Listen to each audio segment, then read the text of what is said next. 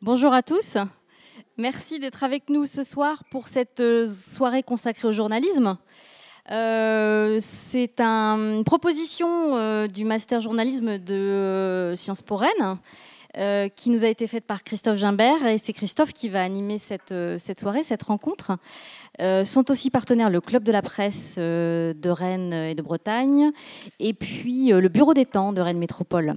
Puisque ce soir nous allons parler temps et information et euh, Christophe va euh, vous présenter euh, nos invités et je, lui laisse tout de suite la parole. Tout de même, je vous demande de bien vouloir penser à éteindre vos téléphones portables de manière à ce que la, la, rencontre ne soit pas dérangée par des sonneries intempestives. Merci beaucoup. Et puis, Christophe, à vous de jouer. Merci Astrid. Euh, bonsoir à toutes et à tous. Euh, quelques mots pour vous expliquer un peu la, démarche qui nous conduit à être tous les cinq euh, devant vous ce soir. En fait, à la base, on, voulait s'offrir un, petit cadeau, un beau cadeau. alors nous, c'est le master journalisme, reportage et enquête de, Sciences Po Rennes. parce que en fait, cette année nos 10 ans et cette formation en fait a fait du temps long une revendication, une, pardon, une revendication affichée dans les enseignements. On a des liens assez forts avec les sciences sociales euh, qui sont aussi, euh, en fait, un des éléments forts de notre formation. Il y a d'autres gens, il y a une autre école en, Bretagne de journalisme qui fait ça, c'est à Lannion, et je leur rends hommage aussi ce soir. Donc il n'y a pas de concurrence, et justement, on n'est pas là pour faire du marketing pour nous-mêmes. On est là en, fait parce qu'on avait envie de réunir euh, pour cet anniversaire des, fondateurs, des journalistes qui ont porté une identité dont on se sent proche, euh, et justement ces dix dernières années. Et donc nous avons ce soir euh, des représentants de euh, Mediapart, alors pour les plus anciens, je le fais dans, l'ordre d'ancienneté, de 21 et de Mediapart, je pense que c'est à peu près la même année, mais je ne sais pas les mois. Euh, donc Patrick de Saint-Exupéry et Mathilde Gouanec, Patrick de Saint-Exupéry pour 21, 6 mois, euh, les publications Rollin et le futur hebdo, Mathilde Gouanec pour Mediapart. Et des, projets plus récents, euh, en l'occurrence Les Jours, qui est représenté par Alice Giraud ce soir, et Médiacité, qui est représenté par Jacques Transo. donc on, les remercie, comme on remercie tous les partenaires que Astrid Massio a déjà cités. Euh, ces quatre titres, ces quatre médias, on peut les qualifier, ces quatre projets partagent des idéaux communs. Et ils sont nés de l'initiative de journalistes euh, qui ont quitté les autoroutes ou l'autoroute des médias mainstream euh, donc les médias qu'on connaît bien et qui, incarnent le paysage médiatique français depuis, depuis de nombreuses années. Et ils ont emprunté des voies plus cabossées, des voies plus hasardeuses, plus proches de leurs lecteurs. La preuve ce soir, euh, les jours euh, a lancé à Rennes sa société des amis, même si ce n'est pas uniquement les lecteurs, c'est aussi des gens qui peuvent donner des sous. Hein. Mais on va en reparler, hein, évidemment. avec une particularité parmi tant d'autres, on, aurait pu parler de plein de choses, mais il n'y a pas de publicité dans ces, dans ces titres-là. Je dis titres parce que ce sont des sites et puis c'est aussi du papier. Et puis euh, autour d'un pilier qui est en effet euh, ce, qui va nous occuper, ce qui va nous occuper ce soir, le temps. Alors je me permets, de, les autres ne m'en voudront pas, j'ai ressorti quelque chose qui a déjà quelques années, qui était le manifeste de 21, publié euh, sous la plume, entre autres, de Patrick de Saint-Exupéry, mais, d'autres aussi, notamment Laurent Beccaria, son complice.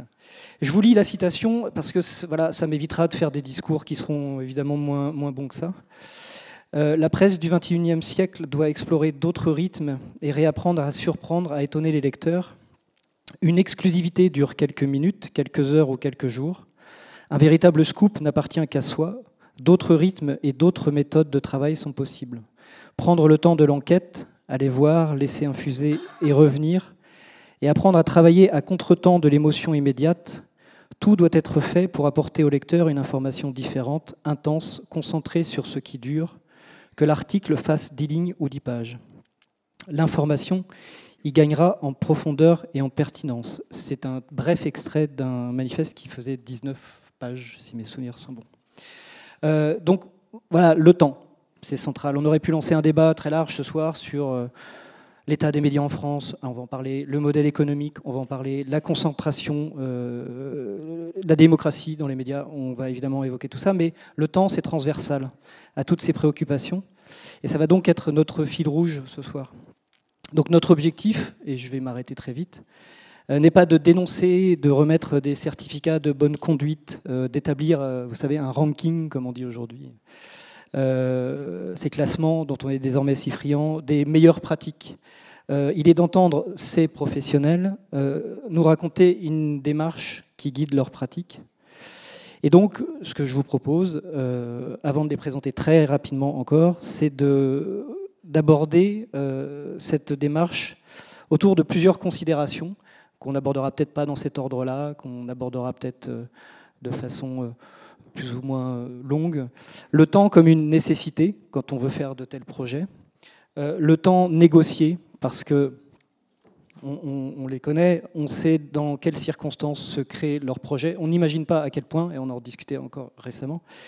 Voilà, donc il faut négocier avec tout ça. Et le prix du temps, parce que euh, s'ils sont aussi face à vous ce soir, c'est parce qu'ils peuvent encore défendre leur projet, en vivre, faire vivre d'autres gens, mais c'est aussi quelque chose d'extrêmement euh, difficile. Euh, on est toujours sur la corde raide quand on lance ce type de projet. Donc rapidement, je vous resitue un peu les uns les autres parce que on va éviter aussi les faits entre soi. On est content de les avoir on leur ressemble et tout ça. Donc on pourrait dire on est une grande famille, on va se taper sur l'épaule et puis on va, dire plein de choses intelligentes. Oui, mais quand même, qui sont-ils? Alors je le fais vite, euh, dans un ordre, là encore, d'ancienneté, mais bon.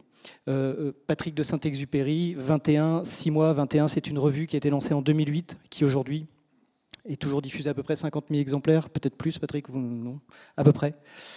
Qui est d'inspiration, enfin qui s'inspire de la démarche de ce qu'on appelle le journalisme narratif, qui était plutôt une, démarche nord-américaine.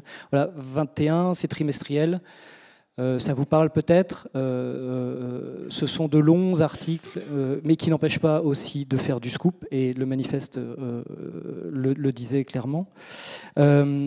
Entre-temps, en 2011, l'équipe de 21 a lancé 6 mois, qui est un semestriel, comme son nom l'indique, de photographie dans la même démarche. Et actuellement, puisque le lancement aura lieu le 12 janvier, la même équipe, étoffée depuis évidemment, va lancer un, une nouvelle revue, mais qui, qui s'appelle Hebdo sans H. Euh, et donc, je vais embêter Patrick de Saint-Exupéry pour lui dire, mais alors, finalement, vous aimez bien accélérer le temps. Voilà. Donc, on va voir de quelle façon il va réagir à ça. Euh, c'est aussi un festival euh, aujourd'hui à Autun, si je ne dis pas de bêtises sur le qui, qui, qui, s'appelle les rendez-vous de juillet, c'est ça. Voilà. Voilà. Mathilde Gouanec. Alors, euh, pourquoi Mathilde Gouanec Parce qu'elle s'occupe des questions sociales, de et travail à Mediapart. Donc, elle est en plein travail elle-même en ce moment, c'est terrible. si vous lisez, vous avez pu voir peut-être qu'hier elle a publié quelque chose sur le harcèlement. voilà. Euh, je vais faire de la provoque, mais j'aime bien faire ça. Euh, Plenel, Arfi, euh, Bonnet et Mauduit, qui sont quatre hommes fondateurs ou cofondateurs ou arrivés à Mediapart. Ok, on les a vus dans plein de conférences, on les aime beaucoup aussi, mais nous, on était contents d'avoir Mathilde. c'est volontaire, voilà, c'est parce qu'elle incarne cette nouvelle génération aussi de, Mediapart. Mediapart, je présente quand même, voilà, lancé en 2008 aussi. C'est un site c'est aussi aujourd'hui en partie une revue, euh, la revue du Crieur, qui est, coéditée. Euh, voilà, euh, Mediapart, c'est de l'enquête, mais c'est un site aussi au quotidien. Donc c'est des choses qu'on va questionner. 40, 45 journalistes aujourd'hui. Alors je ne vais pas systématiquement donner toutes les forces en présence, mais on voit que c'est un des grands anciens, effectivement, à qui on disait au début, ça marchera pas votre truc de toute façon, les gars. Ça, voilà. Et puis bientôt 10 ans et ils sont toujours debout et ils font euh, travailler beaucoup de gens et ils informent beaucoup de gens. Euh, voilà, je continue du côté des, dames. Euh, les jours, les jours 2015, si 2016, pardon. le projet a, été, a commencé à émerger en 2015, c'est ça? Par contre, il faut que vous preniez les micros quand vous me répondez, mais c'est pas grave. oui. les... Merci. Les Jours a été créé par euh, euh, notamment une euh, d'anciens journalistes de Libération. c'est un site aussi, c'est un site qui a fait émerger une pratique qu'on n'avait pas encore beaucoup vue dans les sites d'infos, euh, c'est celle, alors moi je le dis comme ça, mais peut-être qu'on va, va en débattre, du feuilletonnage un peu, mais du feuilletonnage pas a posteriori, c'est l'expression qu'utilise Alice Géraud. Euh, c'est-à-dire que bon, ceux qui fréquentent, vous voyez de quoi je parle, ceux qui ne fréquentent pas encore, allez voir. Il y a notamment ce qu'on appelle les obsessions dans les jours, qui consistent à interroger une question qui souvent est une question d'actualité, mais de façon euh, récurrente, avec des épisodes. Euh, voilà, Alice en reparlera.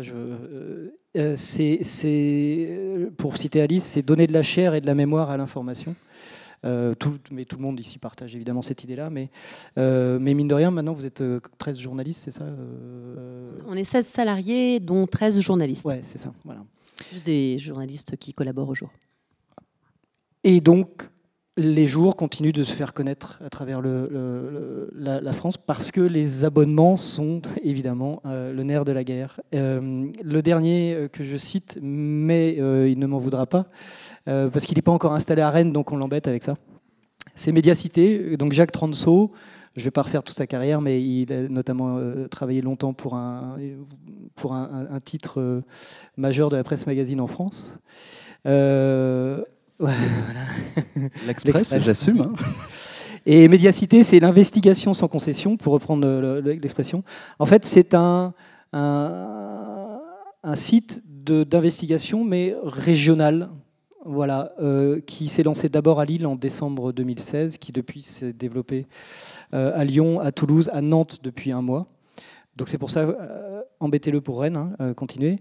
Euh, Médiacité, Rennes, est, Rennes est au programme. Il faut juste nous laisser un petit peu de temps. D'accord. Bon bah voilà, c'est fait. voilà, vous êtes, vous êtes 7 fondateurs, 6-7 fondateurs, si mes souvenirs sont bons aussi. et donc, bah, en très peu de temps quand même, Médiacité a publié des enquêtes, des travaux, que d'autres n'avaient pas fait parce que la position, le temps, même si le temps, là encore, est, un facteur un peu trompeur, euh, puisque, comme le dit Jacques, mais il nous le redira tout à l'heure, il est en bouclage permanent finalement, puisque chaque ville boucle tous les jours. voilà, ils ont sorti des enquêtes que les médias régionaux contre lesquels je n'ai absolument pas, je répète, on n'est pas là pour délivrer des certificats de bonne conduite, n'ont pas pu publier pour un certain nombre de raisons. Il nous les expliquera s'il le souhaite. Voilà ce rapide tour d'horizon.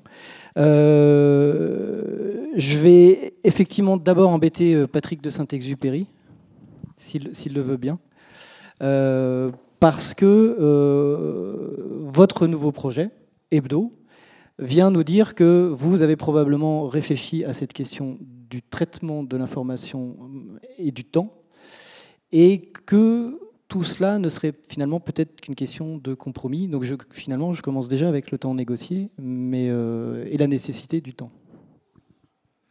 Oui, euh, la question n'est pas très claire, pardon. Pourquoi vous, vous, sortez un hebdo maintenant? Euh, Pourquoi sortir un hebdo maintenant?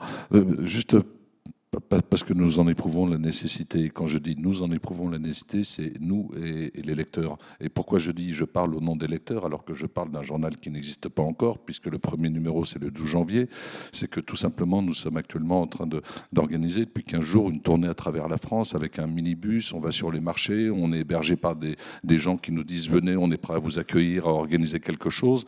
Et donc nous sommes en train de, multiplier les, rencontres avec les lecteurs. Et c'est extrêmement instructif. Et je vais juste citer une petite anecdote pour dire ce que nous sommes en train d'apprendre, que, nous pressentions, mais tant qu'on ne va pas à la rencontre, tant qu'on ne va pas vers, et ça c'est aussi le fruit de nos dix années d'expérience, on n'a qu'un pressentiment qui repose quand même sur des bases, mais qui est en train d'être confirmé de manière euh, extrêmement intéressante. Lorsqu'on va sur un marché et qu'on prend un tract, et je ne parle pas d'un marché parisien, hein, je parle de, marché de, village ou dans des petites villes, et qu'on tend un tract en disant, bah, bah voilà, c'est à, propos d'un magazine qui naîtra le 12 janvier. Euh, la première question en général que, posent les gens, hein, qui, sont vraiment des, gens qu'on croise comme ça, euh, c'est la première question, c'est ça sera gratuit.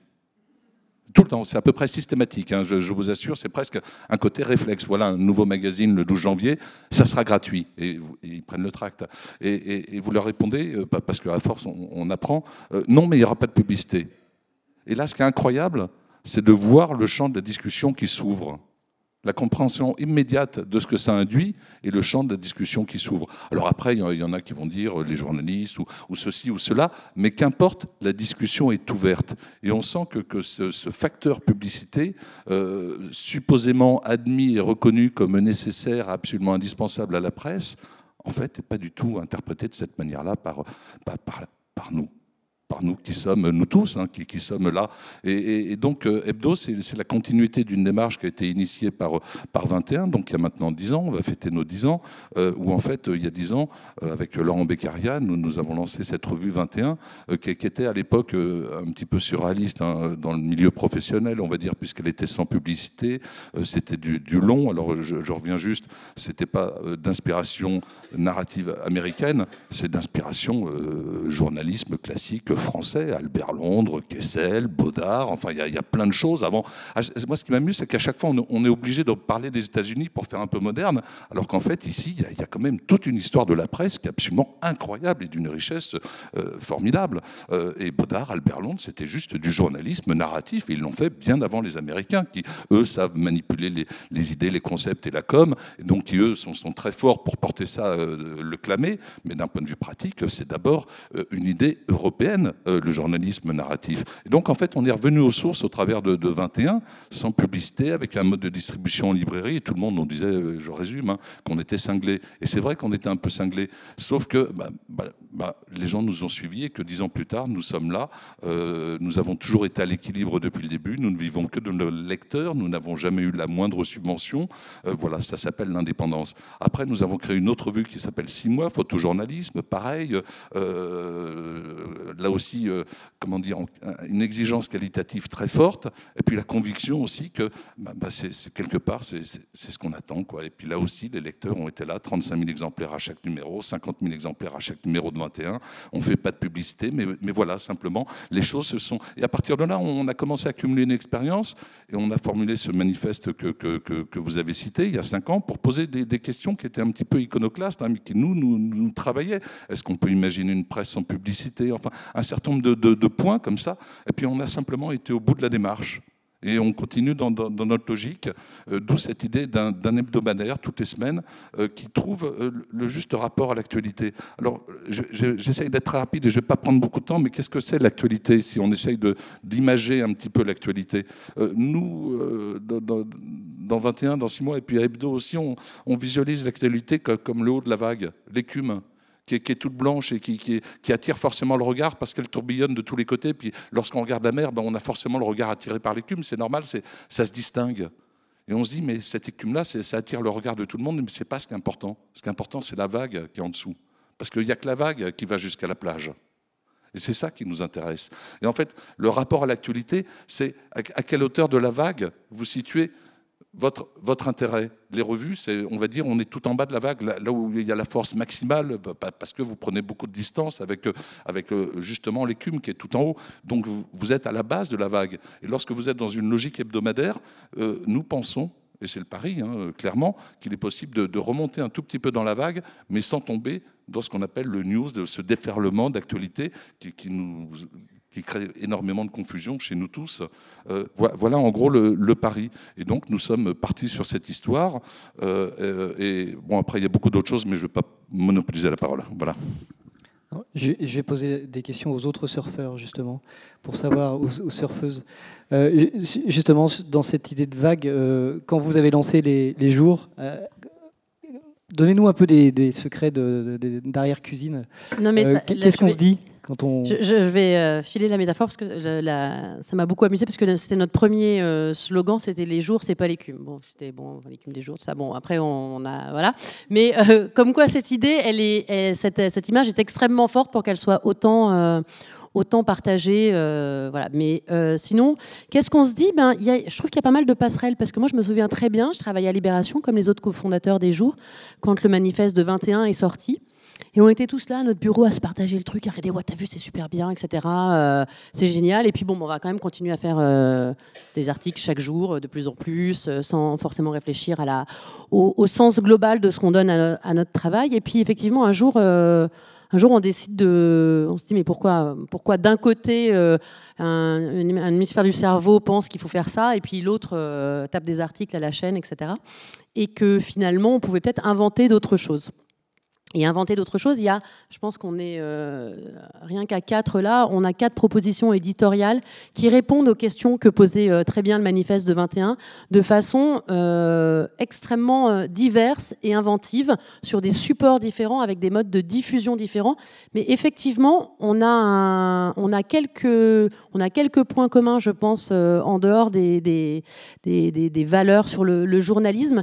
Et Patrick l'a très bien souligné, la question de la publicité elle est extrêmement importante. Alors, elle est importante pour les lecteurs parce qu'il y a quand même une suspicion globale sur notre métier et sur notre, euh, euh, écosystème industriel sur la question de, de l'indépendance. Mais je ne vais pas développer, je pense que c'est assez clair pour tout le monde, la question de la publicité et de l'indépendance. Et puis, le débat, c'est sur le temps.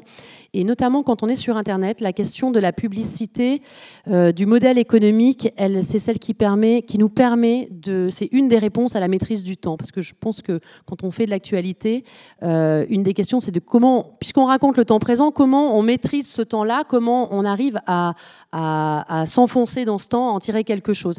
On est des tout petits historiens du, vraiment de, l'instant euh, présent, comment on arrive à les tirer, etc.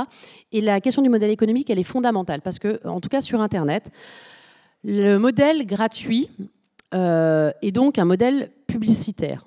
En France, en tout cas, on pourrait réfléchir à d'autres formes de, de, choses avec des, fondations, bref. Mais en tout cas, le modèle gratuit, c'est le modèle publicitaire. Le modèle publicitaire sur Internet, il se base, pour parler très clairement, sur un nombre de clics et un nombre d'articles qui sont fournis. Donc, elle ne peut répondre qu'à une logique de flux. Une logique de flux, c'est-à-dire un maximum d'articles par jour, avec euh, donc un minimum de temps pour le faire, un minimum de temps pour réfléchir, un minimum de temps à laisser au lecteur pour prendre connaissance, pour euh, se plonger dans les articles. Et pour ça, la question de nos, modèles économiques, en tout cas sur Internet, il est fondamental. Si on veut euh, passer du temps, si on veut laisser vivre, évoluer nos enquêtes, on est obligé d'avoir un modèle économique qui nous laisse ce temps-là et qui exclut de fait la publicité. J'ai pas dit ce qu'étaient les jours euh, avant de parler, je suis en train de me dire, mais voilà, euh, vous l'avez raconté tout à l'heure, c'est, euh, pour le coup, c'est un. Et j'ai oublié votre question aussi. Euh, la... question, c'était où est-ce que vous aviez décidé de vous situer dans la vague Alors, oui. dont parlait Patrick de Saint-Exupéry? L'idée, c'était de rester quand la vague s'était retirée. Nous, on est très très ancré dans l'actualité, on est très attaché à l'actualité. Je pense que ça vient du fait qu'on travaillait pour un, pour un quotidien et que finalement, même si on n'était pas satisfait des réponses que nous proposions éditoriales, pas toujours satisfait, on était... Euh, euh, une des grosses frustrations, c'était de, zapper. C'est une frustration de journaliste. Je pense que c'est une frustration pour les lecteurs d'être d'être la victime de ce zapping et de ce mitraillage permanent. On a l'impression que l'information avait une, mémoire de poisson rouge et nous aussi dans notre façon de travailler. Et euh, j'ai toujours une mémoire poisson rouge, parce que j'ai encore oublié la question, mais euh, l'idée, c'est de, réfléchir, se dire qu'est-ce qu'on peut proposer comme solution pour conserver, pour donner de la mémoire à l'information, pour lui donner, pour rester quand les autres sont partis, parce qu'il y a ce problème-là que, dont, dont, parlait Patrick. Non seulement il y a on traite les choses à, beaucoup trop à notre, à notre sens à la surface des choses, mais surtout on, passe à autre chose. Et donc l'idée, ça a été de, en même temps, on, voulait continuer à, raconter cet instant présent. On a eu l'idée de raconter le journalisme en série, c'est-à-dire qu'on prend, prend pas tous les sujets déjà parce qu'on ne peut pas tout traiter, et donc on va en traiter certains qui nous paraissent intéressants, sur lesquels on a envie d'enquêter, qui nous paraissent euh, faire sens pour euh, raconter la société qui est le monde qui est autour de nous. Et ces sujets-là, on va commencer et puis on va les raconter petit à petit, et on va raconter l'histoire dans le dans sa durée réelle. En fait, euh, nos séries c'est un peu comme sont un peu comme des documentaires en temps réel. On a des épisodes réguliers. Alors la plupart, alors pour ceux qui connaissent pas les jours, la plupart de nos séries euh, ont euh, un épisode hebdomadaire. Mais enfin, ça peut être beaucoup plus long ou parfois beaucoup plus resserré en fonction de ce qui se passe dans, notre histoire. Et parfois, on a des, séries qui commencent sur un phénomène d'actualité où tout le monde va être. Sauf que la différence, c'est qu'on va rester. On va rester au long et traiter au long, même quand Les autres journalistes sont repartis. Et pour conclure sur la, métaphore, quand la vague s'est retirée, on reste les deux pieds dans le sable et puis on regarde ce qui se passe, ce qui reste comme coquillage. Voilà. Je continue. Non. Et, Jacques, vous, par rapport à, Par rapport à la vague Non, j'arrête avec la vague. Si, si, moi je peux répondre sur la vague. Ok, ok. Donc, euh, on ne regarde pas l'écume, euh, on n'est pas sur la vague. Nous, on prend le scaphandre et on va au fond de l'océan et on cherche les crabes. On cherche les crabes, c'est-à-dire on cherche les affaires. Euh, donc, on est déconnecté du flux, du flux incessant, du flux incessant qui vous inonde à longueur de journée de toutes ces alertes que vous n'avez même pas choisies parfois, qui, vous polluent quelque part un peu l'esprit. Même si vous avez réussi un peu à le paramétrer, je, reviendrai sur l'idée de la pollution de l'esprit par la suite. Je réponds à la question de la temporalité. Pour moi, il y a trois luxes au journalisme. Trois luxes. Le premier, c'est le temps. Le temps d'enquêter. Le deuxième, c'est l'espace l'espace pour s'exprimer, plus qu'une petite brève de ci, de là. Et le troisième luxe, c'est la possibilité d'aller sur place, donc un minimum de moyens pour rencontrer les gens. Et ça, ces trois luxes, ils ont tendance à se raréfier. Et c'est dramatique, dramatique. C'est pour ça qu'on est tous là pour essayer de reconstruire quelque chose de neuf avec vous. Avec vous. Ce n'est pas de la démagogie. Le temps, si vous voulez, quand on a lancé Médiacité, donc pour faire simple, c'est un peu un Mediapart local. Excuse-moi Mathilde, on n'est pas Mediapart, mais euh, c'est plus simple pour comprendre. Et allez voir mediacité.fr, vous comprendrez tout seul ce qu'on veut faire.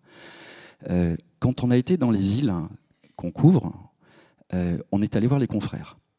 On été voir les confrères pour se présenter. Et puis, on avait aussi un intérêt à aller les voir, puisque on leur a dit, écoutez, voilà, nous, on fait que de l'investigation, c'est-à-dire d'enquête très approfondie. Et on a besoin que ce soit connu, puisque vous imaginez un, un scoop qui fait pchit, ça sert à rien. C'est déprimant pour tout le monde, pour le, pour le journaliste qui enquêtait, et puis pour les, puissants qu'on essaye un petit peu de bousculer, euh, c'est tout bénef, puisque globalement, on n'a pas d'effet. Donc on a été voir les confrères et on leur a dit, on vous donne les enquêtes sous embargo. Si ça vous intéresse, vous les publiez en même temps que nous, comme ça, nous, on gagne en notoriété, et vous, euh, et vous ben, ça vous fait un sujet déjà pré-mâché.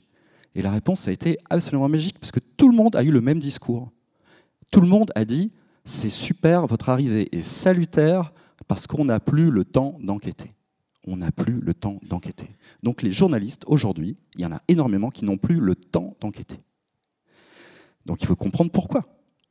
Et après, euh, donc il y a plein de réponses. Mais la première réponse, c'est qu'ils sont multitâches. Parce qu'on a multiplié les canaux de diffusion, essentiellement Internet, qui est une bête insatiable. Et donc, euh, eh ben, un journaliste de quotidien presse écrite, maintenant, il écrit sur les différents canaux. Et quelque part, c'est normal. C'est normal et c'est bien qu'il acquiert cette agilité. Mais pour faire quoi?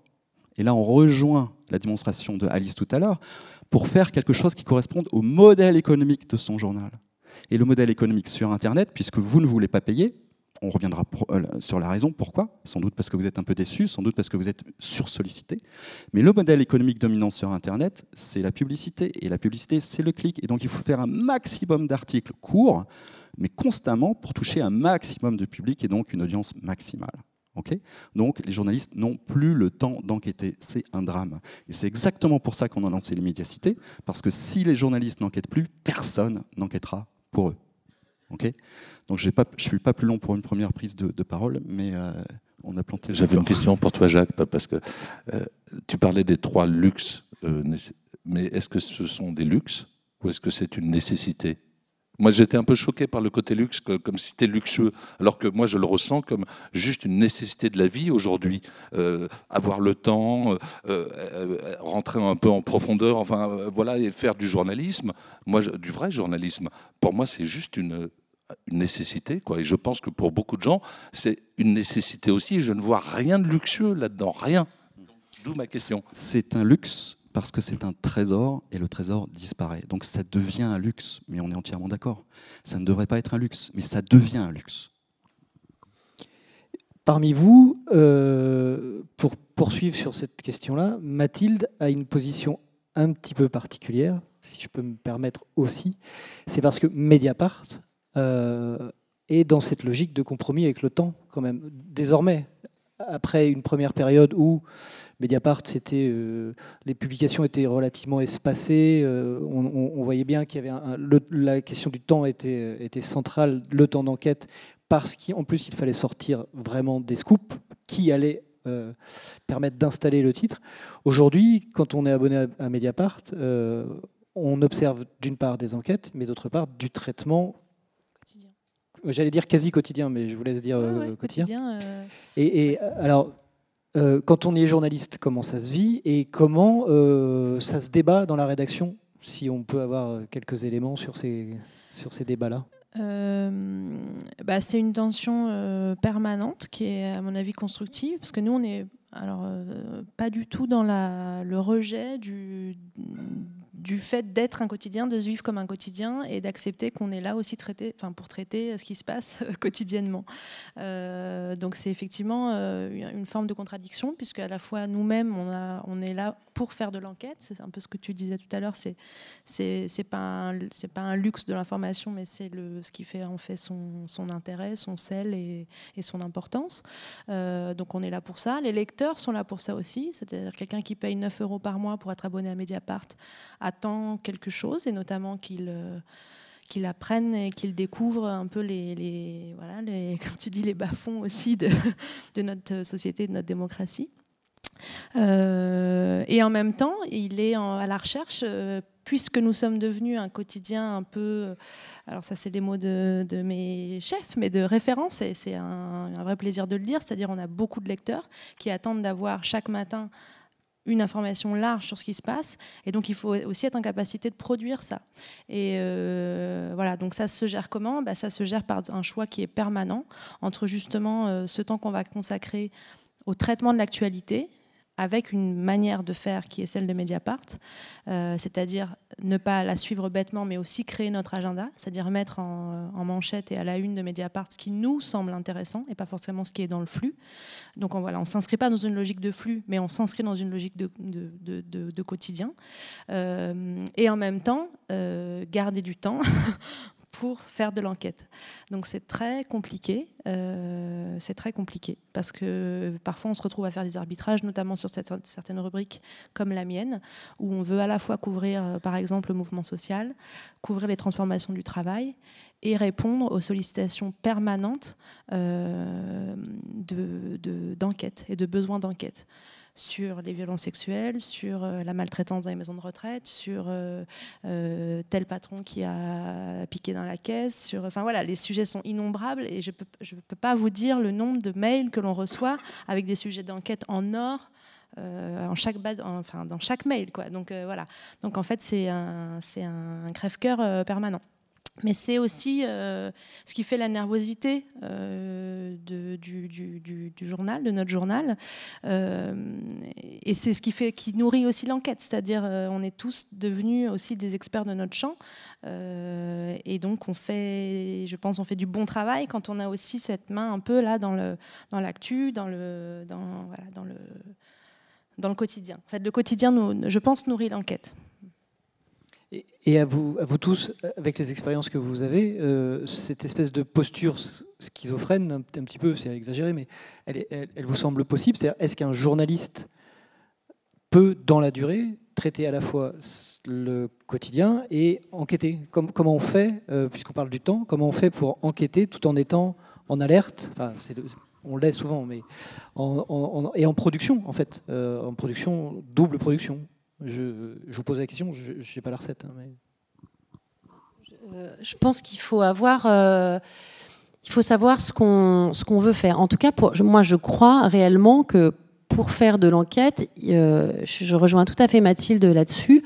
Pour sortir des infos, il faut être au quotidien sur le terrain. Après, si effectivement on doit écrire un article par jour pour, euh, pour relater ça, ça nous laisse peu de temps pour prendre du recul ou pour écrire des plus longs formats. De fait, c'est une question d'emploi du temps.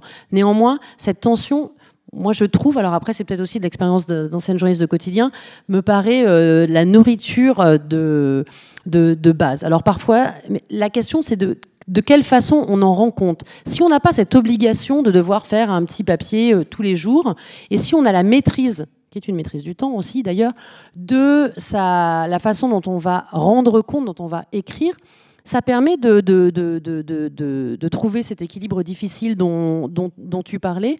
Et puis, ça, euh, voilà, il faut, il, faut, il faut être maître de ce qu'on. Il ne faut pas se, se, laisser embarquer effectivement dans un flux. Il faut avoir un peu une maîtrise de sa proposition éditoriale, de son, de son journal. Si effectivement on n'a pas, je reviens à la pub, hein, mais si on n'a pas l'obligation de produire du flux, ben, ça permet de, de, conserver la main. Et pour en revenir sur la question de la maîtrise du temps, moi, il me semble qu'il y a un, enfin, en tout cas, nous, au jour, c'était une, question euh, euh, fondamentale au départ.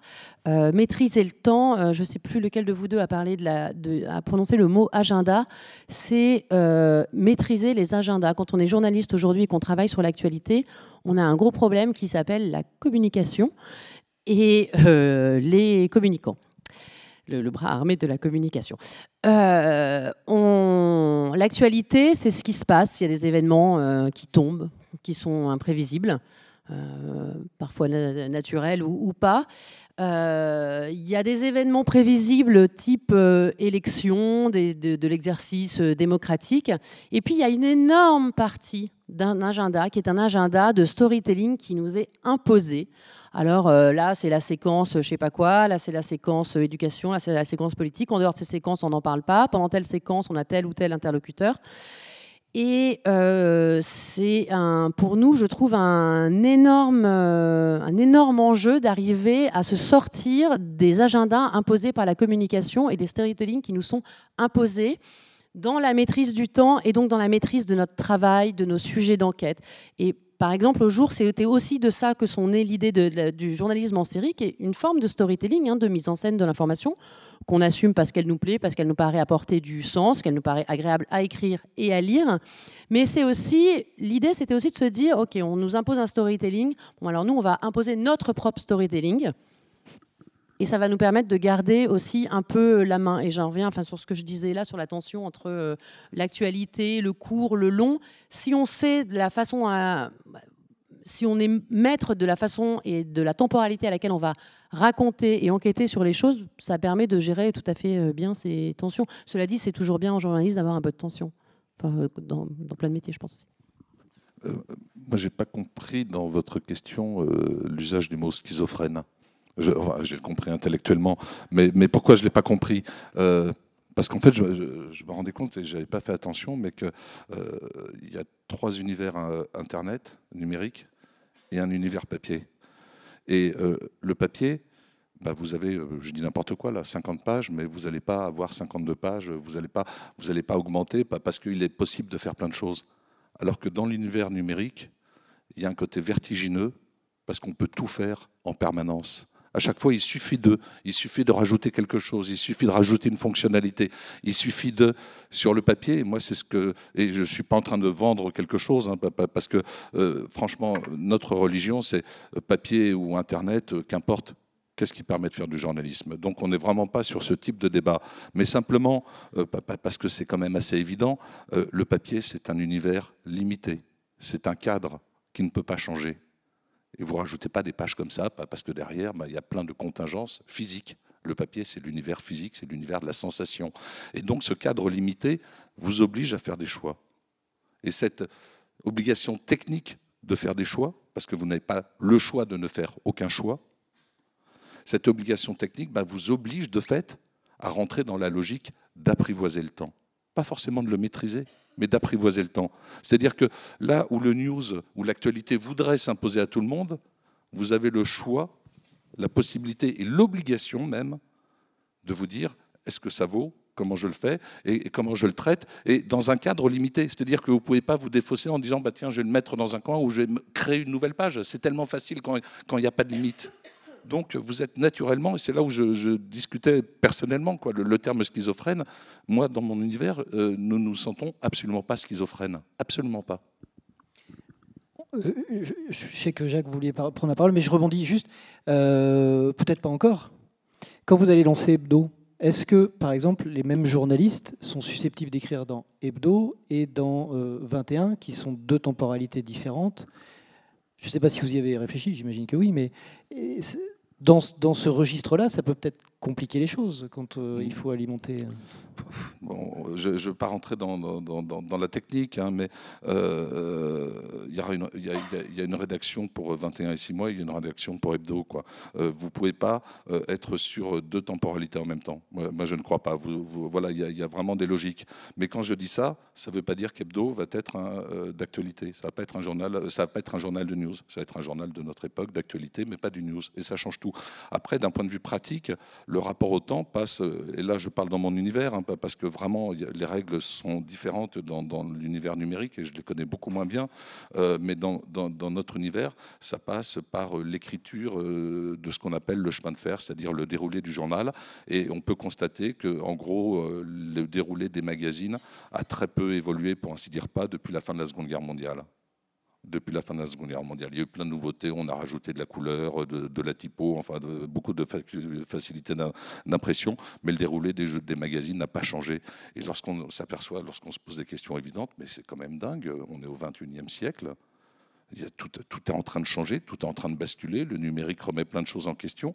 Comment se fait-il que la presse papier soit restée aussi figée, aussi traditionnelle, sans se poser de questions et sans essayer de, juste de, de s'adapter à l'époque, mais de s'adapter de manière intelligente, pas parce qu'il faut s'adapter, mais de, réenvisager euh, d'autres écritures du chemin de fer. Et, lorsqu'on se pose les questions de manière très simple, hein, ce pas des questions très compliquées, on se dit, mais c'est incroyable l'espace qui existe pour être dans une proposition différente, pertinente et cohérente, et tout en ayant cette, ce côté apprivoiser le temps, parce qu'encore une fois, vous êtes dans un univers borné, fini, et le cadre de jeu est extrêmement défini. Et c'est à l'intérieur de ce cadre-là défini c'est à vous d'être intelligent, mais ça c'est le propre de toute rédaction, et quel que soit l'outil numérique, papier, toute rédaction se doit d'être intelligente. Jacques, c'est peut-être pas sur ce terrain que vous vouliez nous emmener, mais vous, non, mais je on va rebondir, c'est ça qui est Votre expression, c'est domestication du temps. Ça va même plus qu'apprivoiser. Nous, on n'a pas la contrainte du papier, on n'a pas un espace figé, on est sur un site internet. Du coup, on a une liberté absolument fantastique, euh, sauf qu'elle est grisante. Et donc, il faut poser nos propres limites. Et on a posé nos limites. Et la limite, elle est extrêmement culottée. C'est-à-dire qu'on a dit au lecteur, tu n'auras pour un prix d'abonnement modique qu'une enquête de fonds par semaine et par ville. Actuellement, donc, on sort quatre enquêtes, mais une par ville et par semaine. C'est-à-dire qu'on a osé un choix extrêmement culotté, c'est d'éviter de nourrir la fameuse bête insatiable que j'évoquais tout à l'heure. Donc ça, c'est notre contrainte. Mais c'est une contrainte économique. Parce qu'on est parti avec pas assez d'argent, euh, pas énormément d'argent, on va dire. Euh, et donc, euh, on, on, avait quoi comme critère?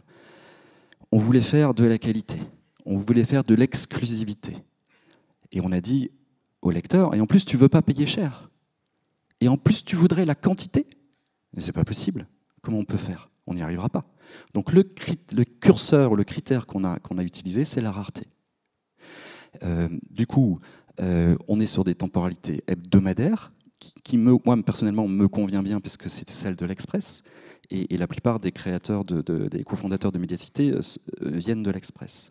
C'est un rythme qui nous plaît, et c'est un rythme qui nécessite une grosse anticipation. C'est-à-dire que, puisque la thématique c'est le temps, je vais vous donner quelques secrets de fabrique sur la façon dont on sort nos enquêtes. Euh, en fait, on en a toujours une dizaine en cours. On a une énorme anticipation d'à peu près de deux mois. Évidemment, on peut jouer et, euh, accélérer sur une enquête si y a une, actualité qui, l'impose. Mais on est engagé sur des processus très longs. Euh, on lance les pigistes, puisqu'on travaille en réseau avec des gens qui sont sur place, et on leur offre les trois luxes ou les trois trésors du journalisme, c'est-à-dire ils sont sur place, euh, ils ont du temps pour enquêter, on, anticipe donc la, sortie, euh, et ils ont de l'espace pour s'exprimer, puisque ça peut monter jusqu'à 15 000, 20 000 signes. En plus, on les paye bien. Donc le socle, le socle est solide. Et on lance les pigistes dans leur domaine de prédilection, sur leur domaine de compétence. Un journaliste scientifique travaillera sur les sujets qu'il aime faire et sur lesquels il a déjà un carnet d'adresses. Donc il va accélérer sa capacité à sortir un scoop ou à sortir une enquête, parce que pour sortir un scoop, il faut, avoir de la compétence, il faut avoir un carnet d'adresses, il faut connaître très bien son sujet, et donc on, capitalise sur cette base-là, et on, travaille beaucoup sur l'anticipation, C'est comme ça qu'on a imaginé notre machine à scoop. Et résultat, je reprends un mot que vous avez utilisé les uns les autres, euh, finalement, alors que vous luttez contre, vous faites parfois l'agenda. En publiant vos enquêtes et en essayant de faire émerger, euh, même, il n'y a pas même 21, 21 euh, à plusieurs reprises a imprimé un début de débat ou une reprise de débat dans l'espace public. vous, c'est clairement votre objectif, c'est-à-dire que finalement, euh, votre objectif, c'est de créer vos propres agendas et, de provoquer celui des autres médias. Euh, ce serait l'ultime euh, pied de nez en fait au reste du système un petit peu je sais pas, déjà, il y, a, toujours des, problèmes avec les mots. C'est très compliqué, les mots. Hein. parfois, ils paraissent être des évidences, mais c'est compliqué. Euh, et dans l'univers journalistique, c'est le cas aussi. Euh, aujourd'hui, on a un peu tout mélangé de fait entre le, le, buzz, faire du bruit sur quelque chose, l'exclusivité, le scoop. Euh, c'est très difficile aujourd'hui, d'une manière générale, de faire un peu la différence entre ces mots. Mais en fait, c'est très simple. Le, buzz, c'est du bruit. Si ça fait du bruit, c'est du buzz. Une exclusivité, c'est quoi? C'est en gros, c'est être capable d'être le premier à sortir une information, mais cinq minutes avant le copain, euh, une journée avant le copain, une semaine avant le copain, mais de toute manière, l'information serait sortie. Le scoop, c'est si vous ne sortez pas l'information, elle ne sort pas. Autrement dit, le scoop, c'est la maîtrise totale du moment où vous le publiez. Si, ça paraît dans un an, c'est pas grave, ça sera toujours un scoop. C'est ça le scoop. Moi, j'entends ces mots-là galvaudés, euh, où tout se mélange un petit peu, voilà. Mais lorsqu'on en est capable, et c'est la logique de nous tous, de, rentrer dans, dans, ce côté, on apprivoise le temps, on ne se laisse pas dominer par le temps, dans ce qui est une nécessité, et je reviens sur ce mot, bah, bien entendu, euh, c'est là que le scoop devient possible, le vrai scoop. parce que vous n'êtes pas dominé par quelque chose. Vous êtes indépendant par rapport à ces facteurs-là. Et vous travaillez dans la profondeur, dans la durée, et vous êtes capable aussi de jouer sur plusieurs moments. On a tous des expériences euh, diverses, hein, euh, mais, mais, tous, on a été plus ou moins dans différents rythmes de temps, euh, que ce soit hebdomadaire, trimestriel, semestriel, le, temps du numérique, le temps du quotidien. nous tous, à titre individuel ou plus ou moins chacun, nous avons tous expérimenté d'une manière ou d'une autre ces différents rythmes, et on a tous aussi constaté la manière dont je m'excuse, hein, mais la presse traditionnelle n'a pas su aujourd'hui apprivoiser ces temps-là et s'est laissé imposer un agenda qui est celui du news. Et lorsqu'on rentre un peu dans la compréhension de, ça, je peux essayer de faire l'histoire, si vous m'autorisez, ça va prendre peut-être 3-4 minutes, mais pas plus que ça. Euh, pourquoi il y a eu cette bascule numérique? D'un point de vue très pratique à la base. Euh, ça revient aussi un peu quand même euh, au débat, ben, tout simplement parce que lorsque le numérique a commencé à apparaître comme un vrai outil euh, qui, s'est imposé, les patrons de presse traditionnels ont constaté immédiatement une chose, c'est que le numérique captait toute la publicité. Les petites annonces immobilières, les, offres d'emploi, etc., basculaient immédiatement sur le numérique. C'est normal, l'outil était plus pratique, plus adapté. Mais ils sont patrons de presse, gestionnaires, donc qu'est-ce qu'ils ont fait? Ben, Ils ont vu des ressources fuir ils se sont dit, bon, on va aller dans cet univers-là, puisque c'est là que la bascule est en train de s'opérer, on ne peut pas ne pas le faire. Donc ils y ont été. Et la première raison de la bascule de la presse sur le numérique, c'est pas pour faire du journalisme, c'est pour rattraper la publicité qui fuyait la presse traditionnelle. Et oui. Et à partir de là, une espèce de machine s'est mise en marche où en fait tout le monde a perdu, à mon sens, à notre sens, euh, son est, son, ouest, son nord et son sud. Et il y a une espèce d'accélération parce que cet outil était tellement incroyable. Et c'est vrai qu'il est incroyable. Ses potentialités sont formidables. Il n'y a aucune discussion là-dessus. Il n'y a pas le moindre débat. Qu'il y, a une sorte d'effet d'entraînement, de, vertige. Euh, c'est extrêmement séduisant aussi comme outil. Tout est possible. Il n'y a plus de limites. Et donc, euh, tout le monde a un peu perdu son or. Et de fait, nous, lorsqu'on réfléchit euh, dans, notre univers, et encore une fois, je ne dis pas qu'on a raison, attention. Je ne dis pas qu'on a raison et je ne dis pas que. Mais simplement, c'est notre réflexion telle qu'elle est. Et puis après, on verra si on a tort ou on a raison. On constate une chose c'est que beaucoup des promesses du numérique, euh, parce que le journalisme, c'est aussi une équation économique. À un moment donné, on en parle tous et on le sait bien tous, hein, et ça, c'est la vie. c'est que les promesses du numérique, bah, se sont avérées quand même extrêmement euh, fallacieuses, d'une certaine manière trompeuses. À ma connaissance, et je ne sais pas tout, mais en tout cas à ma connaissance, il n'y a qu'une vraie, aujourd'hui, au jour d'aujourd'hui, il n'y a vraiment qu'une expérience numérique de journalisme en numérique ait fonctionné, c'est Mediapart. Je souhaite pour les jours que, que ça se confirme, c'est une bonne tendance et je souhaite que ça se confirme, et je ne souhaite que ça, je souhaite que le projet Jack débouche complètement, mais au jour, au jour d'aujourd'hui, à travers le monde et à peu près au bout de dix ans d'expérience, la seule expérience de journalisme en numérique qui est fait ses preuves, c'est Mediapart. Ça reste une singularité au jour d'aujourd'hui. Demain, j'espère que ça va changer. Bien entendu, je ne dis pas que les choses sont figées, mais nous sommes quand même aujourd'hui à 10 ans d'expérience.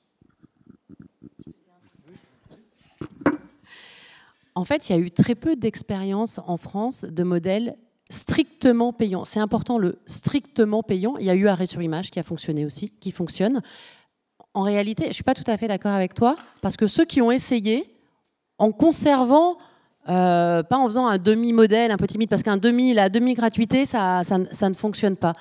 Quand on, quand on se tient à un, pas, un modèle économique, je crois que c'est toi qui disais ça, Jacques, tout à l'heure, qui soit en adéquation avec son modèle éditorial, pour reprendre ton patron, euh, un écosystème, comme dirait Louis Plenel, euh, où il y a une logique, où l'intérêt du modèle économique ne va pas euh, abîmer le modèle éditorial, il n'y a pas de raison que ça ne, que ça ne fonctionne pas. Et sur, le, la, question du, sur la question du, du, passage au, au, numérique, il y a eu autre chose, hein, que cet accident industriel, enfin, moi comme d'autres, j'imagine, l'ont vécu de, de, l'intérieur dans les journaux dans les, au début des années 2000, c'est-à-dire qu'on s'est mis à donner gratuitement ce qu'on faisait payer auparavant. Alors, je ne sais pas qui a eu cette idée euh, saugrenue. Enfin, ça fait quand même quelques dégâts. Hein. Globalement, c'est un bel accident industriel euh, mondial au niveau de la presse. C'est voilà, c'est ça a été euh, ça a été terrible cette idée-là. Et je pense que ça.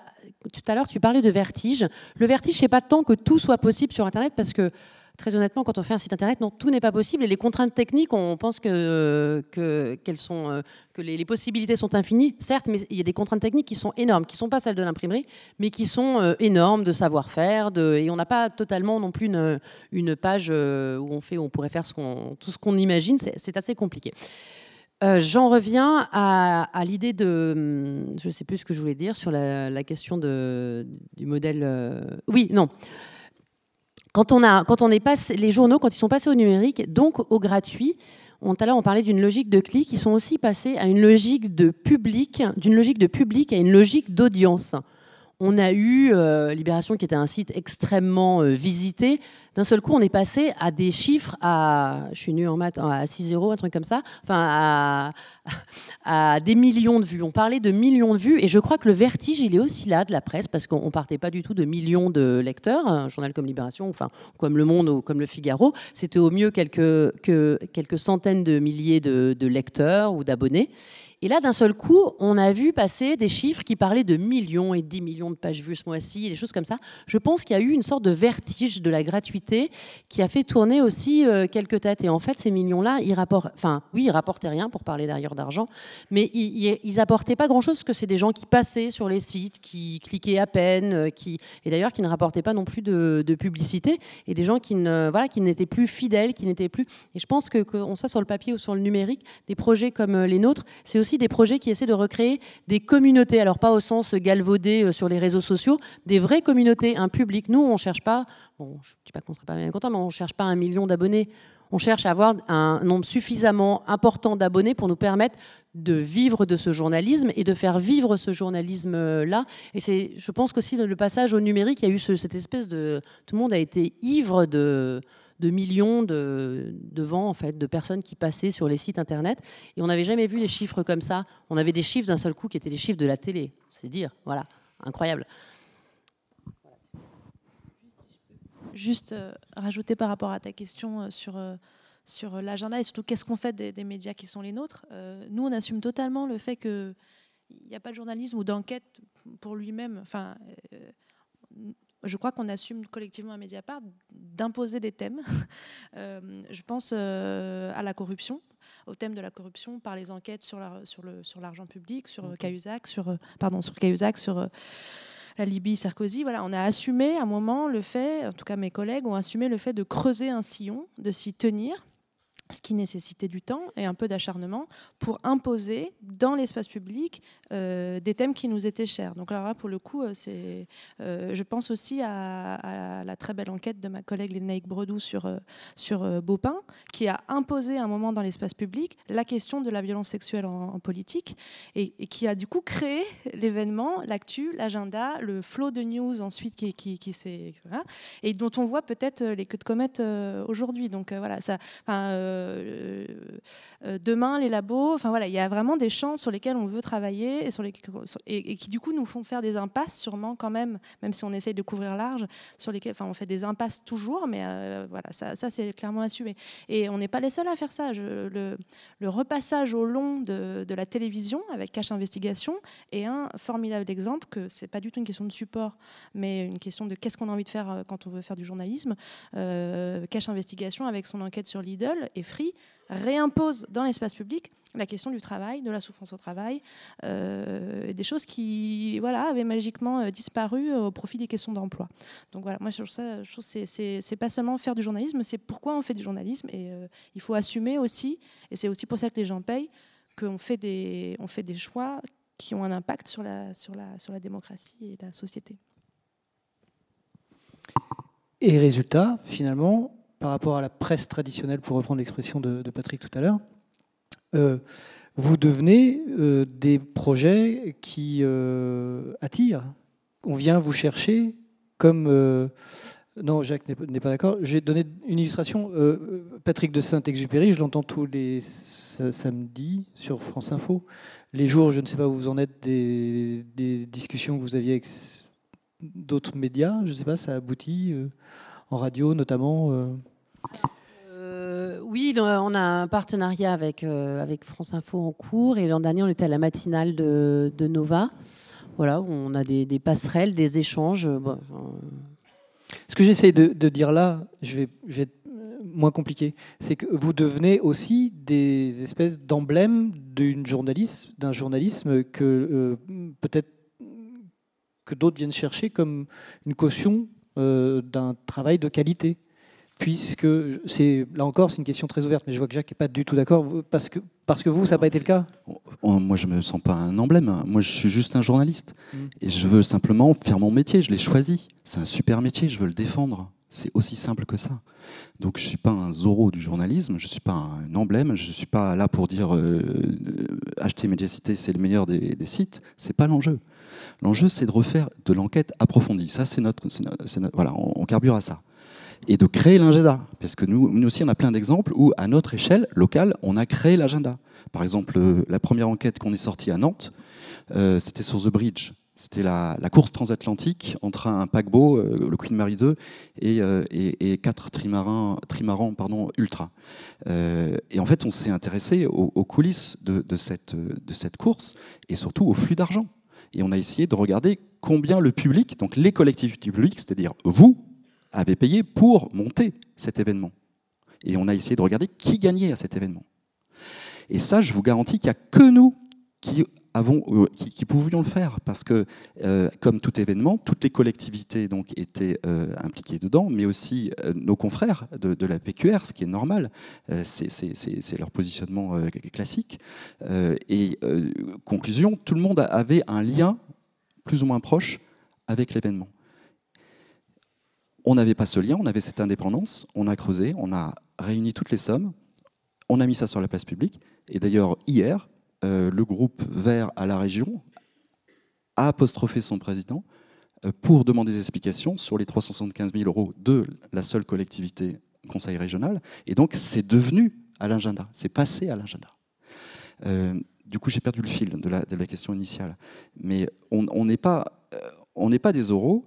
Je ne sais plus ce que tu. Non, euh, c'était pas vraiment une question. Je disais que maintenant, en gros, on vient vous chercher. On, vous peut-être pas encore, mais on peut venir vous chercher oui, au sein des autres groupes. Oui, j'ai retrouvé, le, retrouvé le fil. Ils sont avec nous. Très brièvement. J'ai retrouvé le fil. C'est que ça reste super dur, super dur, parce que là, vous sentez qu'a priori on est sincère. Vous dites tiens, ces journalistes sincères, ils ont l'air euh, fiables, on va regarder ce qu'ils font, c'est intéressant. Voilà. Déjà vous êtes là, c'est déjà un bon point euh, qui montre votre intérêt pour la presse. Mais le grand public, pourquoi est-ce qu'il commencerait à payer pour nous lire? Vous avez tout en permanence. Vous êtes totalement submergé d'infos. Et via Facebook, parce qu'on n'a encore pas parlé des réseaux sociaux, mais c'est quand même Facebook la porte d'entrée naturelle, via Facebook, vous vous laissez guider par le bout du nez par un algorithme. Et celui qui fait l'agenda aujourd'hui, c'est l'algorithme secret de Facebook qui, captant vos centres d'intérêt, vous fournit l'info que vous êtes censé, euh, qui est censé vous intéresser. Et donc, on, est dans un, dans, un, dans un système qui dysfonctionne, où euh, on fait plus confiance à un algorithme qui a quand même des buts marchands, mercantiles, plutôt qu'à des journalistes qui veulent vivre et vous proposent des enquêtes indépendantes, mais en vivre, donc qui proposent de l'abonnement. Donc il y a une sorte d'inversion d'échelle de valeur, en quelque sorte, et qui est terrible, et, sur lequel on lutte, on lutte, on lutte, mais je vous garantis qu'on rame, parce que nous, les abonnés, c'est un à la fois, hein, et on n'est pas sorti de l'auberge. Il va nous falloir du temps avant d'arriver à l'équilibre. On s'est fixé trois ans, euh, mais c'est dur, c'est très très très dur. Euh, oui, je voulais revenir sur la question. D'abord, je suis complètement d'accord avec Jacques. Ça nous arrive à nous tous. Mais non, mais tout ce qui nous rassemble ici, c'est, je crois que c'est très simple. Et tu l'as dit à l'instant, c'est le journalisme, faire du journalisme, rien que du journalisme. C'est la seule chose qui nous intéresse, je crois, nous quatre. Euh, et d'autres aussi. On n'est pas tout seul, hein, bien entendu. Mais voilà, c'est pour ça qu'on est ici ce soir. C'est pour parler de ça, juste de ça. Euh, maintenant, sur le côté participation avec d'autres médias, pourquoi pas? De la même manière, ici, au Champ Libre, euh, merci au Champ Libre, il y, a, régulièrement des expositions de photos de, la revue Six mois, euh, parce que voilà, mais, c'est bien. Il, y a, du travail qui est fait, qui est du beau travail, c'est normal que vous ayez envie de le montrer, de le proposer dans d'autres cadres, parce que ça fait plaisir à tout le monde, c'est aussi bête que ça.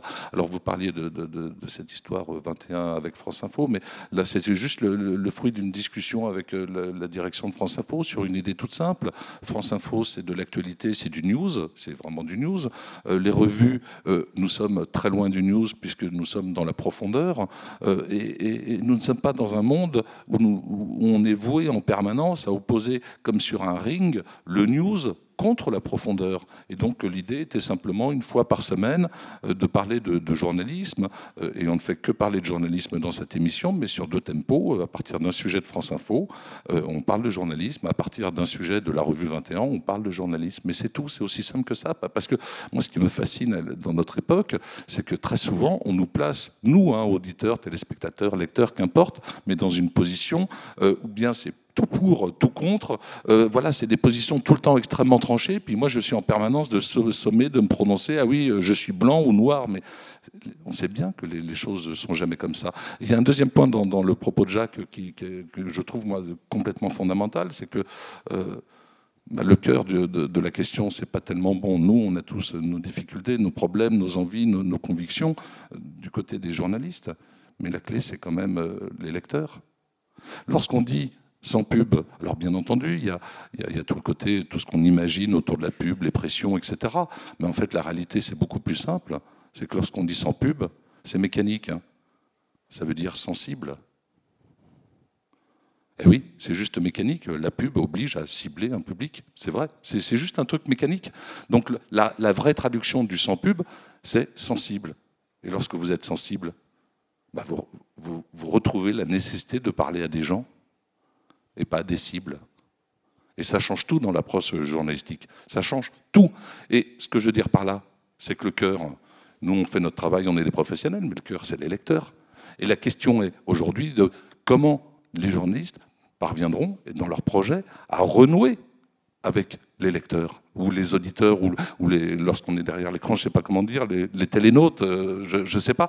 Qu'importe, qu'importe, qu'importe le, mot, parce qu'on sent bien qu'il y a des problèmes de mots, mais le cœur aujourd'hui, c'est comment revenir à une vraie euh, relation. Là, là, vous voyez, on parle sur une estrade, en magistère, il y a des écrans télé, c'est, c'est quand même assez solennel. Euh, et, on sait que c'est solennel, et moi je trouve qu'on on aurait on peut parfois descendre de l'estrade, ne pas se dire bon, on, est un magistère et juste euh, intégrer aussi les lecteurs dans, toutes nos réflexions euh, et dans le projet que, nous développons euh, sur Hebdo, qui est un projet ambitieux, très ambitieux, clairement. Bah, il y, a un journaliste qui est chargé de la relation au lecteur. On est en train de, changer un certain nombre de paramètres, d'avoir une présence lecteur au sein de l'éditorial évidente. Et on change sur plein de braquets un certain nombre de paramètres parce que ça nous paraît être la condition fondamentale, nécessaire, indispensable à l'exercice du journalisme. C'est retrouver cette vraie relation avec les lecteurs. Et c'est pour, nous, hein, et je ne peux pas le dire autrement, et c'est vraiment le, point mais clé de, notre projet, c'est parvenir non seulement à la retrouver, mais à vraiment la poser. Il y a eu plein de mots ces dernières années qui ont été utilisés qui, sont des mots déments. La gratuité, on en parlait rapidement. La gratuité, je veux dire, il faut être sérieux. Qui croit à la gratuité de tout? Enfin, c'est pas possible. Nous tous, nous avons des nous travaillons. On va pas travailler gratuitement. Voilà, il y, a des compétences derrière le travail.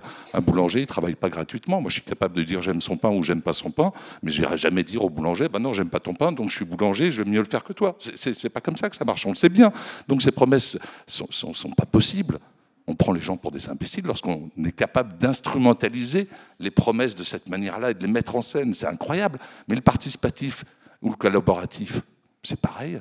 C'est juste pas possible, c'est pas tenable, c'est des fausses promesses. En revanche, et moi je crois que c'est ce qui nous manque dans notre univers journalistique un petit peu, je dis je, mais nous croyons que c'est ce qui nous manque dans notre univers journalistique, c'est retrouver cette vraie interaction, j'ai bien dit interaction, avec les lecteurs, auditeurs, enfin quelle que soit la forme de, du, média, ce n'est pas la question, mais retrouver véritablement cette vraie interaction, se donner les moyens d'avoir cette interaction.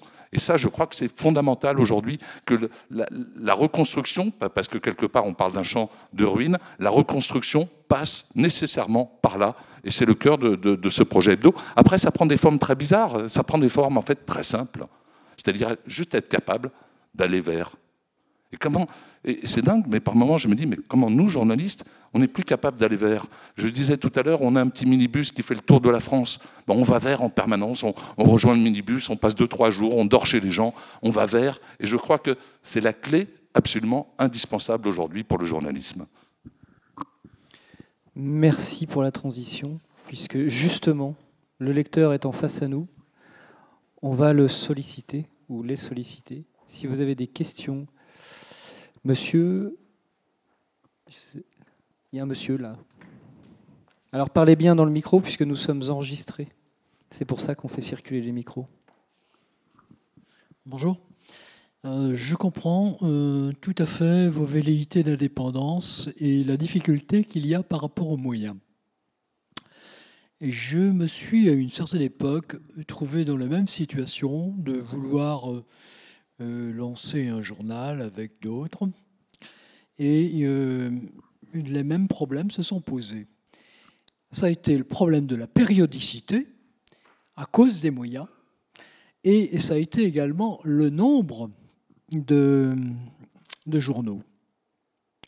Et on est parti de cette idée, de l'idée suivante, c'est que les moyens étant très limités, eh bien, il fallait mettre en avant la qualité. La qualité des idées qui étaient développées. Et euh, donc, on a limité le nombre de journaux de telle façon que par la qualité, il soit demandé et on se l'arrache. Et je crois que c'est ça le fond du problème, c'est qu'il faut que le journal soit de qualité, qu'il y ait des bonnes idées. Et le, dans le public, ça finit par se savoir. Et c'est comme ça, effectivement, que, que, le journal se développe. Euh, J'ai rien d'autre à dire. Je crois que c'est ça. C'est vrai qu'après, euh, euh, il s'est trouvé que d'autres personnes se sont jointes à nous. Et on a eu des conflits internes parce que bon, certaines choses ne plaisaient pas, certaines images non plus. Et donc, euh, j'ai démissionné, ça a été terminé. Ça, a suivi quelques temps, mais ça a été terminé. Je crois que le fond, c'est l'idée et c'est la qualité. Merci. Oh, je pense qu'on est tous d'accord. Maintenant, je vais quand même vous challenger un petit peu, euh, parce que quand on regarde les habitudes de consommation, de l'information aujourd'hui en France, c'est majoritairement les réseaux sociaux. Et sur les réseaux sociaux, vous avez une multitude d'acteurs. Certains sont clairement estampillés euh, journaux, puisque la, plupart des journaux euh, traditionnels sont montés euh, sur les réseaux sociaux, mais vous avez énormément d'autres sources d'informations qui n'ont rien à voir avec le journalisme. Et tout ça est mêlé, et le public ne sait même plus la source de l'info. C'est-à-dire que même quand il a lu quelque chose qu'il estime de qualité, on, a étudié, c'est une étude américaine qui a étudié que dans un cas sur deux, la personne n'était pas capable de savoir où il avait lu. Ça, c'est le premier point. Deuxième point, c'est quand vous sortez des scoops, comme c'est notre ambition, euh, si c'est des bons scoops, ils sont repris le lendemain. Ils sont repris le lendemain par des médias beaucoup plus puissants que nous. Vous ne savez pas où, d'où vient le scoop. Et peu importe euh, qu'il vienne de Médiacité, s'il a été cité par exemple sur France Inter, vous avez l'info sur France Inter, vous n'irez pas forcément à la source et vous ne reconnaîtrez pas forcément euh, le producteur de l'information. Donc économiquement parlant, même si on fait de la qualité, ça reste super complexe.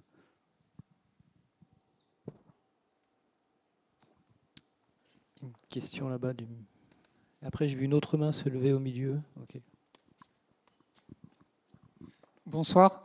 Euh, je vais euh, rebondir exactement sur le propos de M. Transo, euh, puisque partage complètement son constat à travers Facebook, le fait que nous existons tous uniquement à travers des bulles médiatiques, que la presse, comme tous les autres médias, que ce soit la musique ou le cinéma, au passage au numérique, a entraîné une perte de valeur vis-à-vis de ce qui constitue une clientèle, même si la presse les appelle les lecteurs, et que euh, par la suite, notamment ma génération, mais toute celle à venir, ne se soucie plus du producteur de l'information, c'est-à-dire des marques que euh, sont les différents journaux, et donc en cela euh, a une difficulté à mettre en évidence la valeur ajoutée vis-à-vis -vis des futurs lecteurs. Je partage votre constat. Malheureusement, moi je suis un petit peu pessimiste. Je vois pas de solution euh, notamment, euh, par exemple, sur l'inversement de la tendance, sur le fait que, bah, à l'heure actuelle, y a, de quelle façon, en fait, euh, pensez-vous que vous pouvez sortir les moins de 40 ans de leurs habitudes d'information qui passent en effet par les réseaux sociaux et, et, même de, de, quelle façon Enfin, moi, ça me fait toujours rire les grands discours des médias mainstream qui disent oui, on va s'allier pour parce que 190% euh, des revenus vont à publicitaires vont à Facebook et YouTube, euh, donc augmente des coopératives, mais on voit que ce sont juste des accords d'intérêt économique et qu'il n'y a aucun fondement derrière.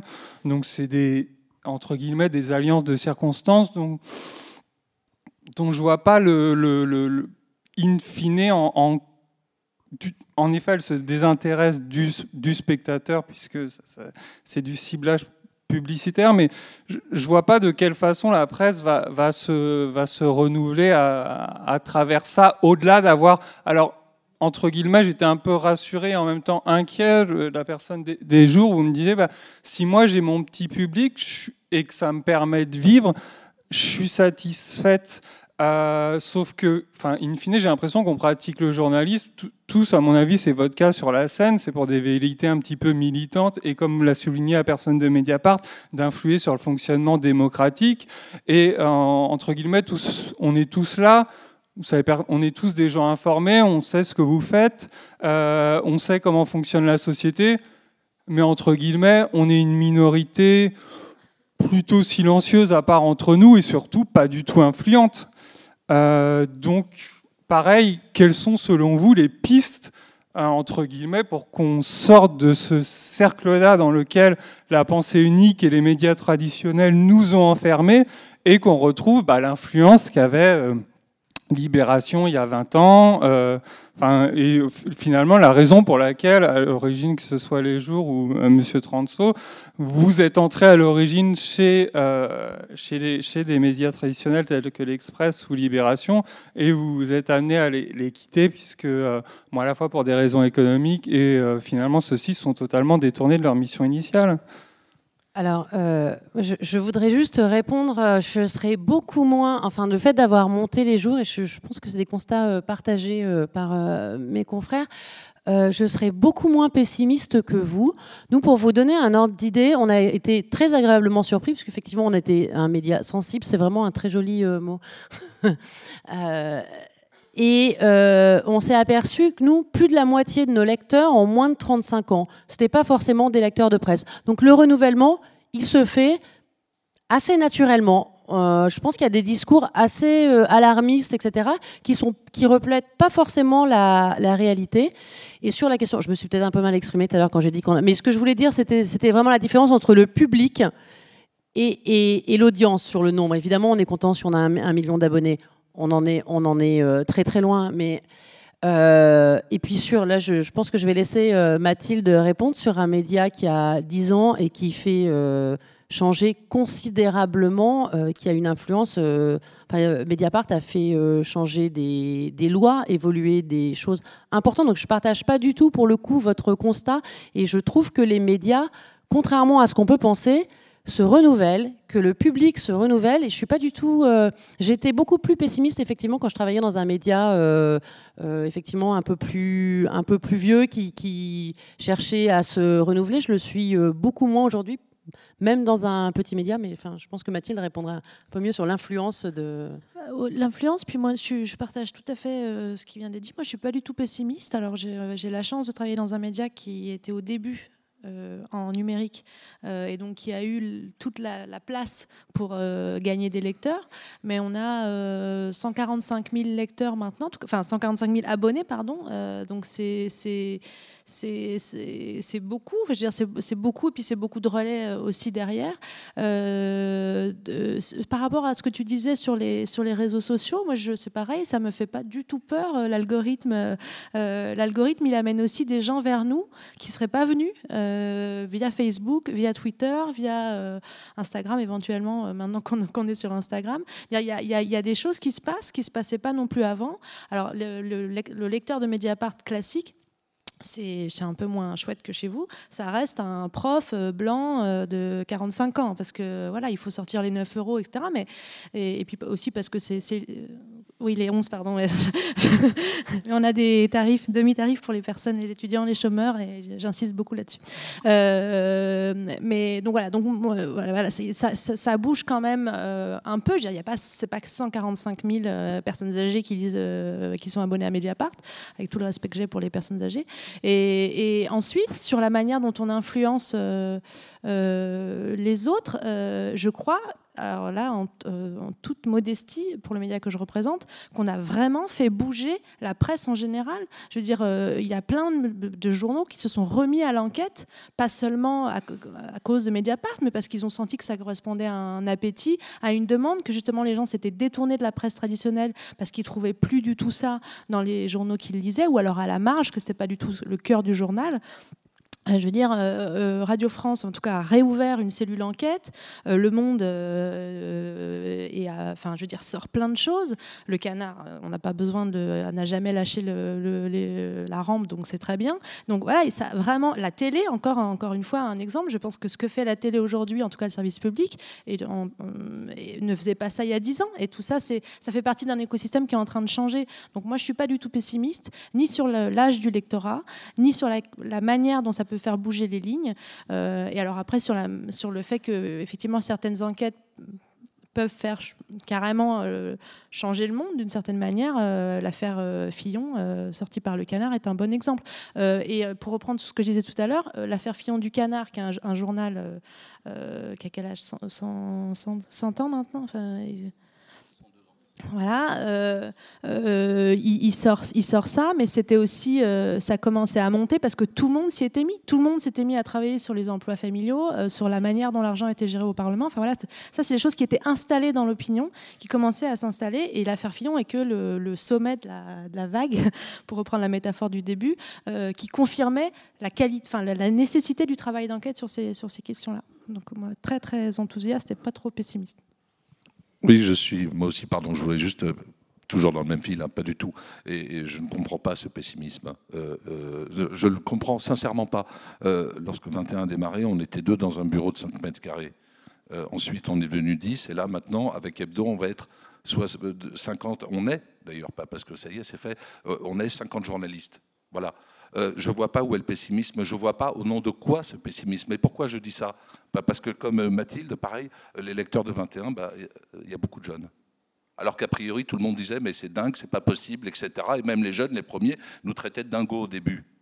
Euh, bah oui, mais c'est comme ça. Euh, et, lorsqu'en fait on réfléchit un petit peu, il y a, moi, moi, pendant dix ans, je n'ai rencontré que des jeunes qui avaient plein d'idées, qui voulaient se lancer dans le journalisme et qui savaient très bien que c'était très dur. Ils le savaient que c'était très dur. Ils n'ont aucune illusion mais je vous assure qu'ils avaient envie d'y aller et ils étaient bourrés d'idées et d'énergie. Donc euh, votre pessimisme, je ne vois pas d'où vous le sortez, je suis désolé, je, vous écoute attentivement, je vais juste finir, mais c'est qu'en fait, le, pessimisme, pourquoi, pourquoi il est là? Parce qu'il acte d'une situation de fait. Et c'est vrai que la situation n'est pas agréable dans l'univers des médias et même aussi dans la société. Mais il acte de la situation au jour d'aujourd'hui. Et en fait, comment on fait pour sortir du pessimisme? Bah, C'est lorsqu'on essaye de, voir un tout petit peu plus loin, lorsqu'on essaye de, juste se projeter un petit peu et d'essayer de trouver des moyens. Et, là, aussi, enfin, c'est juste euh, très rapide, mais euh, je, vais vous dire un truc qui, est juste complètement idiot. Euh, mais le projet Hebdo, c'est une centaine de pages par semaine en magazine, de l'actualité, beaucoup d'exigences, sans pub, papier, papier, sur toute la France en kiosque, on peut le prendre, on peut le toucher, on peut se le passer, etc. Il n'y a pas besoin d'avoir fait des, des super études, mais en même temps, c'est extrêmement exigeant et ça sera moins cher que les propositions que l'on trouve aujourd'hui sur Internet. Un truc que, euh, lorsqu'on est professionnel, tout le, monde dit, tout le monde dit c'est débile, c'est incohérent. Et je vous assure que c'est juste possible. Et c'est un projet qui existe. On a le papier, on a le choix, les, tout, est, tout est verrouillé. C'est là ça existe. Le 12 janvier, ça sera là. Et ce que je dis, ça sera dans la réalité. Il y a plein de choses qui sont possibles, plein de choses. Et là, je parle du papier parce que c'est vraiment mon, espace, mais sur Internet aussi, il y a plein de choses qui sont possibles, à condition qu'on se pose les bonnes questions. Et c'est ça qui est compliqué, c'est comment se poser les bonnes questions, comment parvenir à se poser les bonnes questions. Parce qu'encore une fois, si on acte l'état du jour, évidemment, vous avez raison. Mais rajoutez les questions que vous pouvez vous poser et essayer de, rentrer dans une logique de, prospective, mais pragmatique, simple, pas, virtuelle, mais juste des trucs extrêmement concrets. Et on arrive à trouver des idées, à trouver des ressorts, à trouver de l'énergie. Et je crois que tout est là, en fait. sur le, enfin, rien que le fait que vous soyez là souligne qu'en effet, toutes ces, toutes ces initiatives sont favorables et euh, il me semble qu'en janvier, enfin, de, la même façon qu'avec Saint-Claude et la musique, il y a énormément de titres, le média, d'autres, enfin, qui vont, qui vont, qui vont émerger, mais qui viennent d'une nécessité économique. Et le, pessimisme, bah, il vient d'où? Il vient que si on regarde euh, dans toutes les démocraties occidentales, le nombre de journalistes depuis 20 euh, ans, bah, il a été divisé par 10 et le nombre de titres de presse qui a disparu, il est conséquent. Et ça, c'est, on ne peut pas le nier. Euh, si, sur le nombre de journalistes, je ne suis pas totalement convaincu, mais on, va essayer de faire circuler euh, la parole. Il y a une spectatrice qui avait. Euh, on peut en discuter après. Mais... ouais, moi je voulais juste revenir rapidement sur la question du, fin, du sensible que vous avez tous les deux abordé et dont Madame Gloanec a, rapidement abordé la, la question. Moi, j'ai pas l'impression qu'on soit complètement sur des médias sensibles. Parce que vous avez quand même un socle de lecteurs avec un certain type d'attente. Enfin, je sais pas, moi je suis abonné au jour par exemple. J'ai quand même l'impression qu'il y a une ligne politique entre guillemets derrière. Et je sais pas si les lecteurs, si on leur sortait des articles sur. Euh, voilà, vous avez sorti des articles sur euh, Laurent Wauquiez, sur l'actualité par rapport à, Macron. Bah, dans mon esprit, c'est quand même. Il y a une ligne un peu à gauche, quoi. Et donc, si tout d'un coup, euh, les, lecteurs, vous leur serviez une ligne à droite, euh, au niveau du modèle économique que vous avez commencé à construire, euh, ben voilà, il y a quand même une attente des lecteurs sur lesquels vous vous reposez pour votre ligne éditoriale aussi, qui fait qu'il y a un type de lecteur qui est peut-être jeune, mais avec peut-être certains types de sociologie quand même, quoi. Alors, je vais répondre. Alors, ce que je sais pas, ce que j'entends moi dans l'expression sensible, en, deux mots donc. Euh, c'est-à-dire qu'on n'a pas pensé notre média avec une cible marketing, en ciblant un public. Notre média, les jours, on l'a pensé avec une proposition éditoriale de quelque chose qu'on avait envie de faire du journalisme, de, ce qu'on avait envie de faire du journalisme, c'était ça, c'était cette proposition-là, c'était de faire des enquêtes et de raconter des histoires en inventant des formes narratives. Et on s'est pas dit ça, ça va plaire aux 18-35 euh, urbains, etc. Après, hmm, de gauche. C'est la, question de la cible. Mais alors, la question de la cible, elle est complètement indépendante de la. Donc, on s'est débarrassé de ça. On n'a pas créé en se disant. Euh, on a pensé, avec une, certaine, on a une certaine prétention qu'on assume, que ça pouvait rencontrer, que notre envie de journalisme pouvait rencontrer des envies de lecteurs. Et effectivement, ça a rencontré des envies de lecteurs qui ont effectivement une typologie qui correspond euh, effectivement des, choses. Alors nous, on n'a pas de le mot ligne éditoriale, c'est pas du tout moi quelque chose qui me parle. je, non, non, mais je, c'est pas, c'est pas. Euh, on est tout le temps interpellé nous sur la question de la ligne éditoriale. On est toujours embarrassé pour répondre avec sur cette expression dans laquelle moi je me reconnais pas du tout. En revanche, donc nous, on fonctionne que par série qu'on appelle des obsessions parce qu'on est un petit peu obsessionnel sur nos, nos, sujets. Si vous regardez le tableau des choix qu'on en a, on en a fait plus de 60 en, en un an et demi. Euh, dont certaines qui durent euh, depuis, le, depuis le début, comme on, passe du temps dessus. Euh, si vous regardez effectivement l'ensemble de ces obsessions, il va se définir effectivement une couleur qui n'est pas simplement une couleur politique, qui est effectivement une, ce qui nous préoccupe dans le monde, ce qui nous intéresse, et ça, ça, a certainement une couleur, une couleur politique. Nous, on n'est pas un, un média partisan, on est un média, en revanche, très engagés sur nos convictions.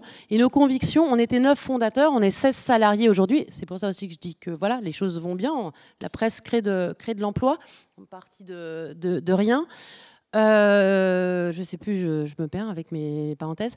Euh, non, mais ce que je veux dire, c'est que ça, dessine un, paysage qui n'est pas forcément une ligne et des gens voilà, qui ont les mêmes centres d'intérêt que nous. on se rencontre autour de cette proposition éditoriale et en ce sens, ça n'est pas une cible parce qu'on ne l'a pas pensé pour tel, euh, pour tel type de lectorat. Et il se trouve que ça intéresse des jeunes.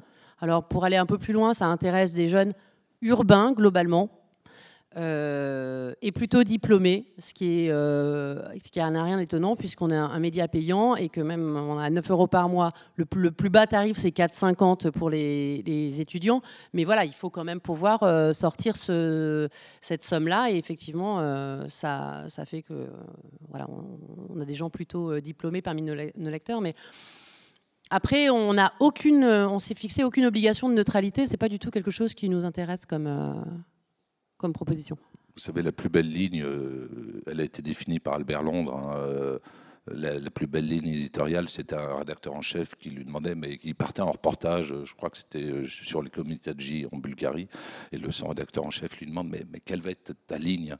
Et Albert Londres lui répond, je ne connais qu'une ligne, c'est le chemin de fer. Et je crois que le fond est là c'est que nous, ce qui nous intéresse, c'est le journalisme. Juste ça. On ne cherche pas. Non, non, mais euh, je, vous vois un peu tiquer, euh, je comprends, je comprends très bien. Mais euh, je vous assure que c'est possible, que c'est possible, que c'est possible. moi, je défie quiconque, après 10 ans de 21, de, de définir une ligne politique. Je défie quiconque. Pas parce que, justement, je ne connais qu'une ligne, c'est le chemin de fer. Et ça, c'est des préceptes qui peuvent être mis en application, mais qui supposent une chose, une chose, juste une chose c'est que la presse arrête de céder au vertige du quatrième pouvoir. La presse n'est pas un pouvoir. Il y a cette idée qui est absolument incroyable du quatrième pouvoir, de la presse qui serait le quatrième pouvoir. À partir du moment où la presse croit vraiment qu'elle est le quatrième pouvoir, elle est morte. C'est ça la réalité. C'est que la presse n'est pas un pouvoir. Elle ne peut pas l'être. Elle est au mieux, si elle fait bien son travail, un contre-pouvoir. Au mieux. Et ça, c'est si elle fait excellemment son travail. Mais se revendiquer quatrième pouvoir, c'est d'une arrogance, d'une prétention incroyable. Et c'est en plus se tuer.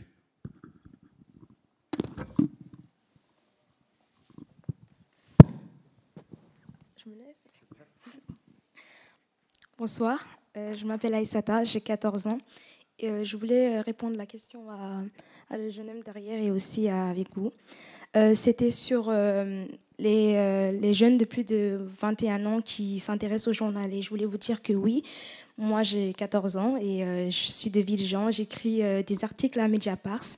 Et c'est une façon pour nous aussi de s'exprimer, de voir aussi de dire aux autres jeunes que, nous les jeunes, on s'intéresse aussi à l'actualité et à ce qui se passe, de dire aux personnes âgées, aux personnes euh, comme vous, qu'on est là, qu'on est là, et qu'on s'intéresse au journalisme et qu'on s'intéresse à lire aussi. On aime beaucoup ça et euh, c'est une manière pour nous de s'exprimer.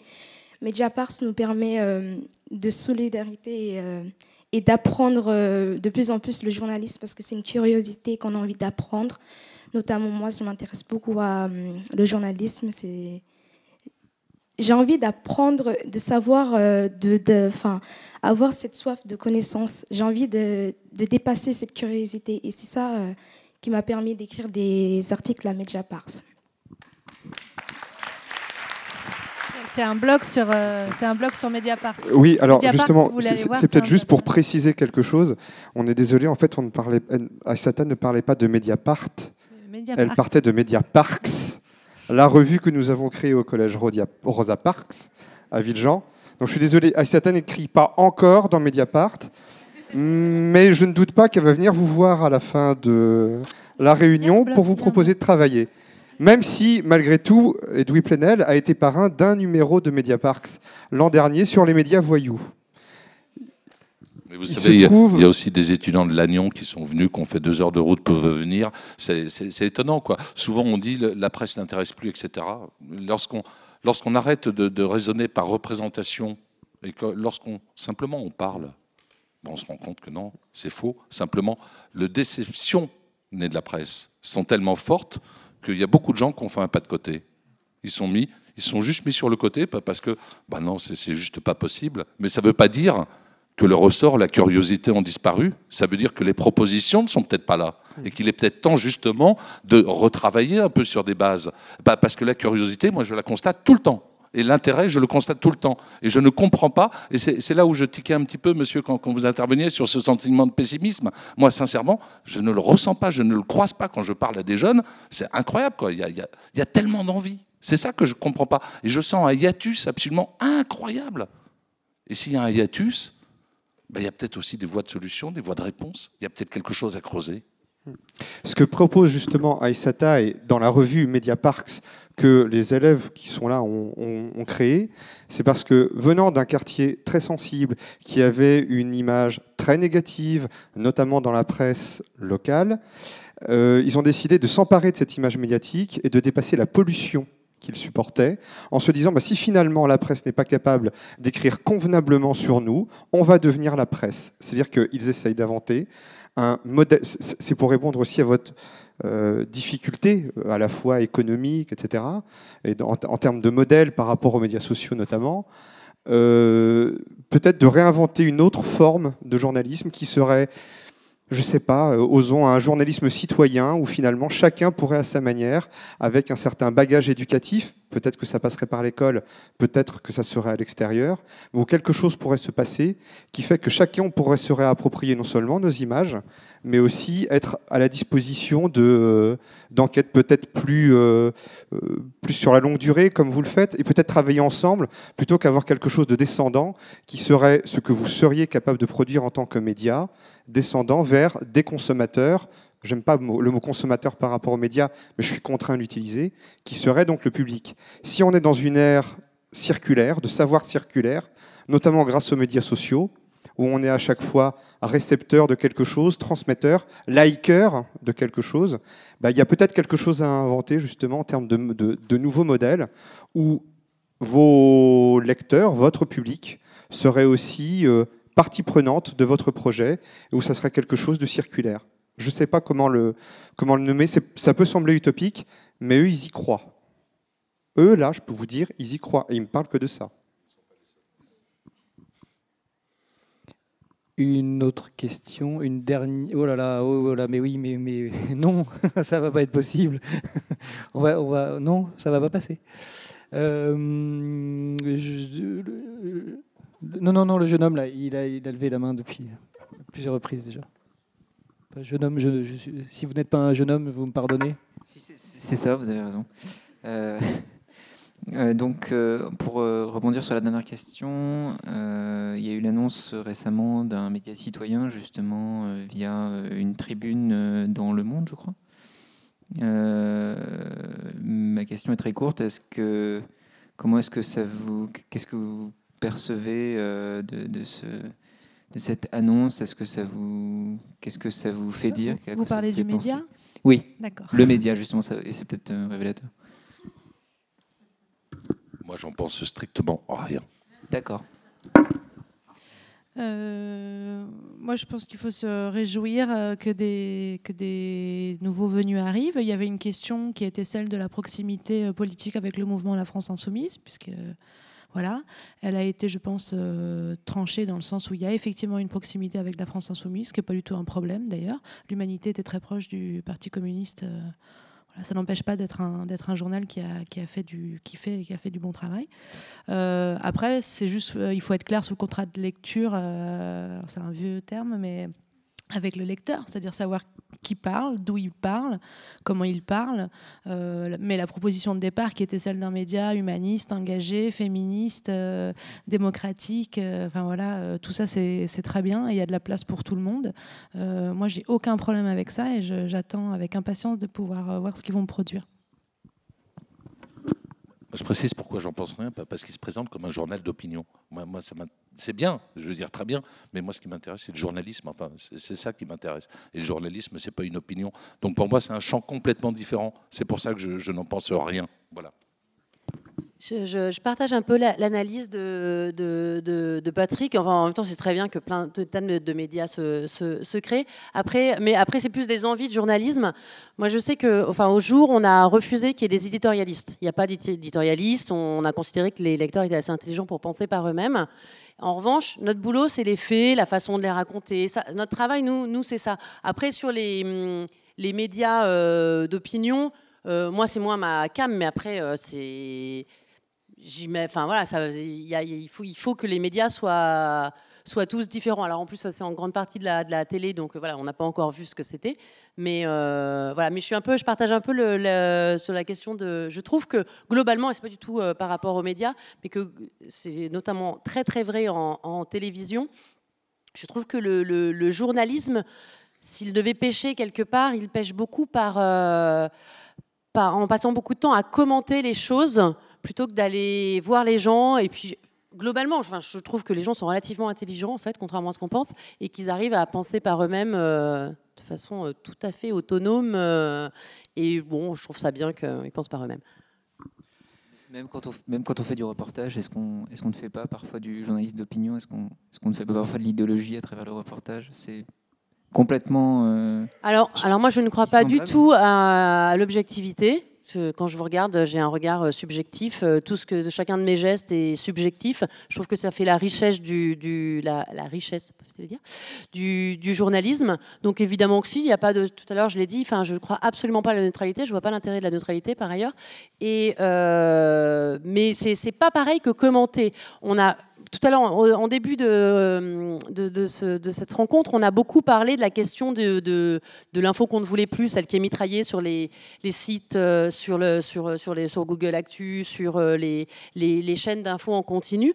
Et en fait, il y a très peu de reportages. On met des gens autour d'une table, enfin un peu comme là, mais euh, voilà.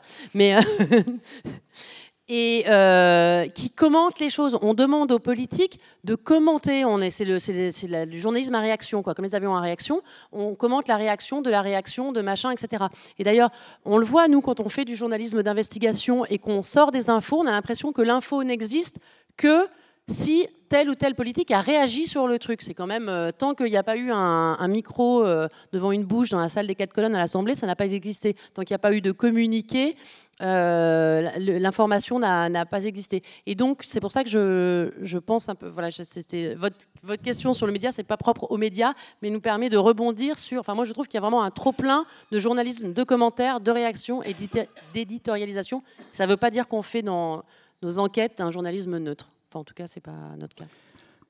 Pour euh, donner ma réponse à votre question, euh, je vous projette juste un slide, une diapo, on va dire en français, où vous voyez la flèche, et donc vous avez le, degré de confiance des citoyens dans les médias. Euh, et ça me permet d'introduire ma réponse. Parce que le média euh, citoyen créé dans, l'entourage, par l'entourage très proche de Jean-Luc Mélenchon pose la question euh, du crédit qu'on porte aux journalistes et du discrédit qui touche cette profession. C'est parce qu'il y a ce discrédit qui prend des proportions abyssales que des partis politiques recréent euh, ce qu'autrefois on appelait de la propagande. On verra si c'est la propagande ou si c'est autre chose. Mais euh, c'est la question qui se pose pour nous, professionnels de l'information. De la même façon que Macron veut créer son propre média. Et donc, on contourne, on court-circuite en quelque sorte les professionnels de l'information pour qui on n'a plus beaucoup d'estime. Pour plein de bonnes raisons. Et aussi plein de mauvaises. Je relis avec la remarque d'avant. La remarque d'avant, c'est arrêter d'être sur votre piédestal et travailler avec vos lecteurs. Parce que vos lecteurs ont envie de, bosser avec vous, ont envie de pouvoir comprendre comment ça marche. Et, ça, c'est fondamental. Et ça, Internet, je pense, est un outil fantastique pour créer une communauté et un lien très fort avec son public. Et quand vous créez un média, maintenant, la notion de communauté apparaît très fortement. Et je pense qu'un média et nos médias réussiront s'ils ont créé une communauté autour d'eux. C'est la force de Hebdo 21. Ils ont, ils ont une cote d'amour fantastique. Ils ont levé euh, des sous de façon incroyable en un temps record. Euh, donc ils sont dans le vrai. Et du coup, pour éviter de sombrer dans, le pessimisme euh, de tout à l'heure, que je comprends, parce que c'est compliqué. Hein. C'est compliqué parce que on doit être confronté à des questions culturelles. Et les questions culturelles, c'est le plus dur à, à changer. Question culturelle, c'est la gratuité. On vous a tous habitués à la gratuité. Et pour remonter la pente, ça va être vachement dur. Et puis, euh, bon, il y a aussi des enjeux économiques, je ne vais peut-être pas m'attarder là-dessus parce que l'heure est tardive, mais il y, a un vrai enjeu économique autour de, l'économie des médias. On a des aides à la presse qui sont totalement obsolètes. Vous payez, vous, avec vos impôts, plus de 800 millions d'euros par an. C'est déversé n'importe comment, c'est saupoudré sur essentiellement l'ancienne presse qui essaye de colmater les brèches parce qu'elle a de grosses difficultés à se remettre en cause. Euh, donc, quelque part, il y a un dysfonctionnement majeur sur la façon dont la presse est financée. Et il y a des outils qui nous manquent. Il y a un outil notamment qui nous manque, c'est ce qu'on appelle des fondations ou des fonds de dotation, qui permettraient au public, moyennant des défiscalisations, de porter des médias et les médias de ses choix. Et on ne serait peut-être pas obligé d'aller euh, chercher des amis euh, de ville en ville, comme, à engager, euh, comme les jours ont engagé le processus, en essayant de, collecter 200 euros par-ci, 500 euros par-là pour faire vivre un média. Hein au, plus, au plus. Donc je boucle la boucle. Et, et du coup, j'ai envie d'être optimiste, parce que si on s'est lancé avec Médiacité, c'est parce qu'on y croyait quand même un peu, qu'il y avait une chance de réussir. Et du coup, comment on peut réussir? J'utilise souvent l'analogie euh, du bio. Vous savez, le bio, c'est euh, ce que vous mangez dans vos assiettes là. Le bio, ça explose en, croissance. C'est-à-dire qu'il y a un souci des concitoyens pour que ce qu'ils ingurgitent soit de bonne qualité. Et moi, je tire la, métaphore et je dis, mais pourquoi est-ce que ce raisonnement-là, on ne pourrait pas l'appliquer de la même façon pour l'info qu'on avale, qu'on ingurgite? Parce que je pense que quand on mange, on ingurgite, qu'on lit de la mauvaise info, ou de l'information tronquée, ou parcellaire, ou erronée, quelque part on s'empoisonne. Et notre lecture du monde, elle est approximative. Et ça, c'est dangereux. Et c'est dangereux pour l'éveil citoyen et pour la démocratie, au, fond du fond. Et du coup, pour moi, les solutions, c'est euh, la traçabilité. C'est-à-dire que je pense que vous êtes en droit de savoir pourquoi un média comme Médiacité a choisi tel sujet plutôt que tel autre. D'où ça sort? Pour lever le doute, la suspicion. Est-ce qu'on est téléguidé par quelqu'un? Est-ce qu'on règle nos comptes avec quelqu'un? Donc, nous, on a imaginé, comme beaucoup d'autres, Mediapart c'est le cas, et, euh, une boîte noire, euh, des coulisses, le making-of, Libération euh, le, fait aussi, beaucoup le font, pour expliquer comment on a choisi le sujet et comment on a travaillé, et les difficultés auxquelles on s'est heurté. Donc ça, c'est la traçabilité. Euh, la transparence, et on s'engage, mais on n'est pas les seuls, comme, comme, comme d'autres, sur la transparence à la fois des comptes, sur la transparence des actionnaires, pour que vous sachiez qui est derrière le média. Et après, nous, on veut utiliser la carte de la proximité. Et c'est pour ça qu'on est un média non pas national, mais multilocal. Et que on essaye de trouver l'énergie d'aller à vos devants et de lancer des rencontres et de lancer des apéros médiacités et de travailler avec vous et de vous écouter. Et à terme, si on y arrive, parce que c'est extrêmement chronophage, euh, on pourra faire des remontées et faciliter les remontées d'infos et se nourrir de vos idées. Et avec cette traçabilité, cette transparence, cette proximité, je pense qu'on peut rebâtir la confiance et lutter contre cette horrible diapositive et réussir. Voilà. Merci Jacques. Nous devons nous interrompre maintenant. Euh, nous nous sommes engagés. 20 euh, non, je, demandais 30 secondes de rab. Euh, voilà, mais je serai à 30 secondes de rab. non, mais toujours dans les signes, j'ai un peu parlé de, de, ce projet hebdo le 12 janvier. Le 12 janvier, c'est dans trois mois, à peu près, deux mois et demi. au jour d'aujourd'hui, on parle d'un journal qui n'existe pas encore, même s'il existe, pour de vrai. Mais le premier numéro, 12 janvier, il y a 4000 personnes, près de 4000 personnes qui se sont préabonnées. Ça a un nom, ça. Ça veut dire quoi? Bah, La confiance. C'est juste le point fondamental aujourd'hui. C'est la confiance. Pour se préabonner, c'est 10 euros, 20 euros, il n'y a pas.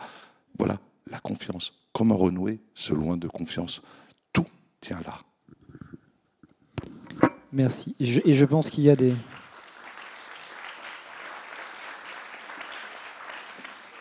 Je pense qu'il y a des abonnés dans cette salle, ou de futurs abonnés, de l'ensemble de ces quatre euh, titres. Merci à cette salle si attentive et dont les questions étaient bien intéressantes. Merci à nos intervenants et merci à ceux qui nous ont accueillis. Et à très bientôt et lisez bien.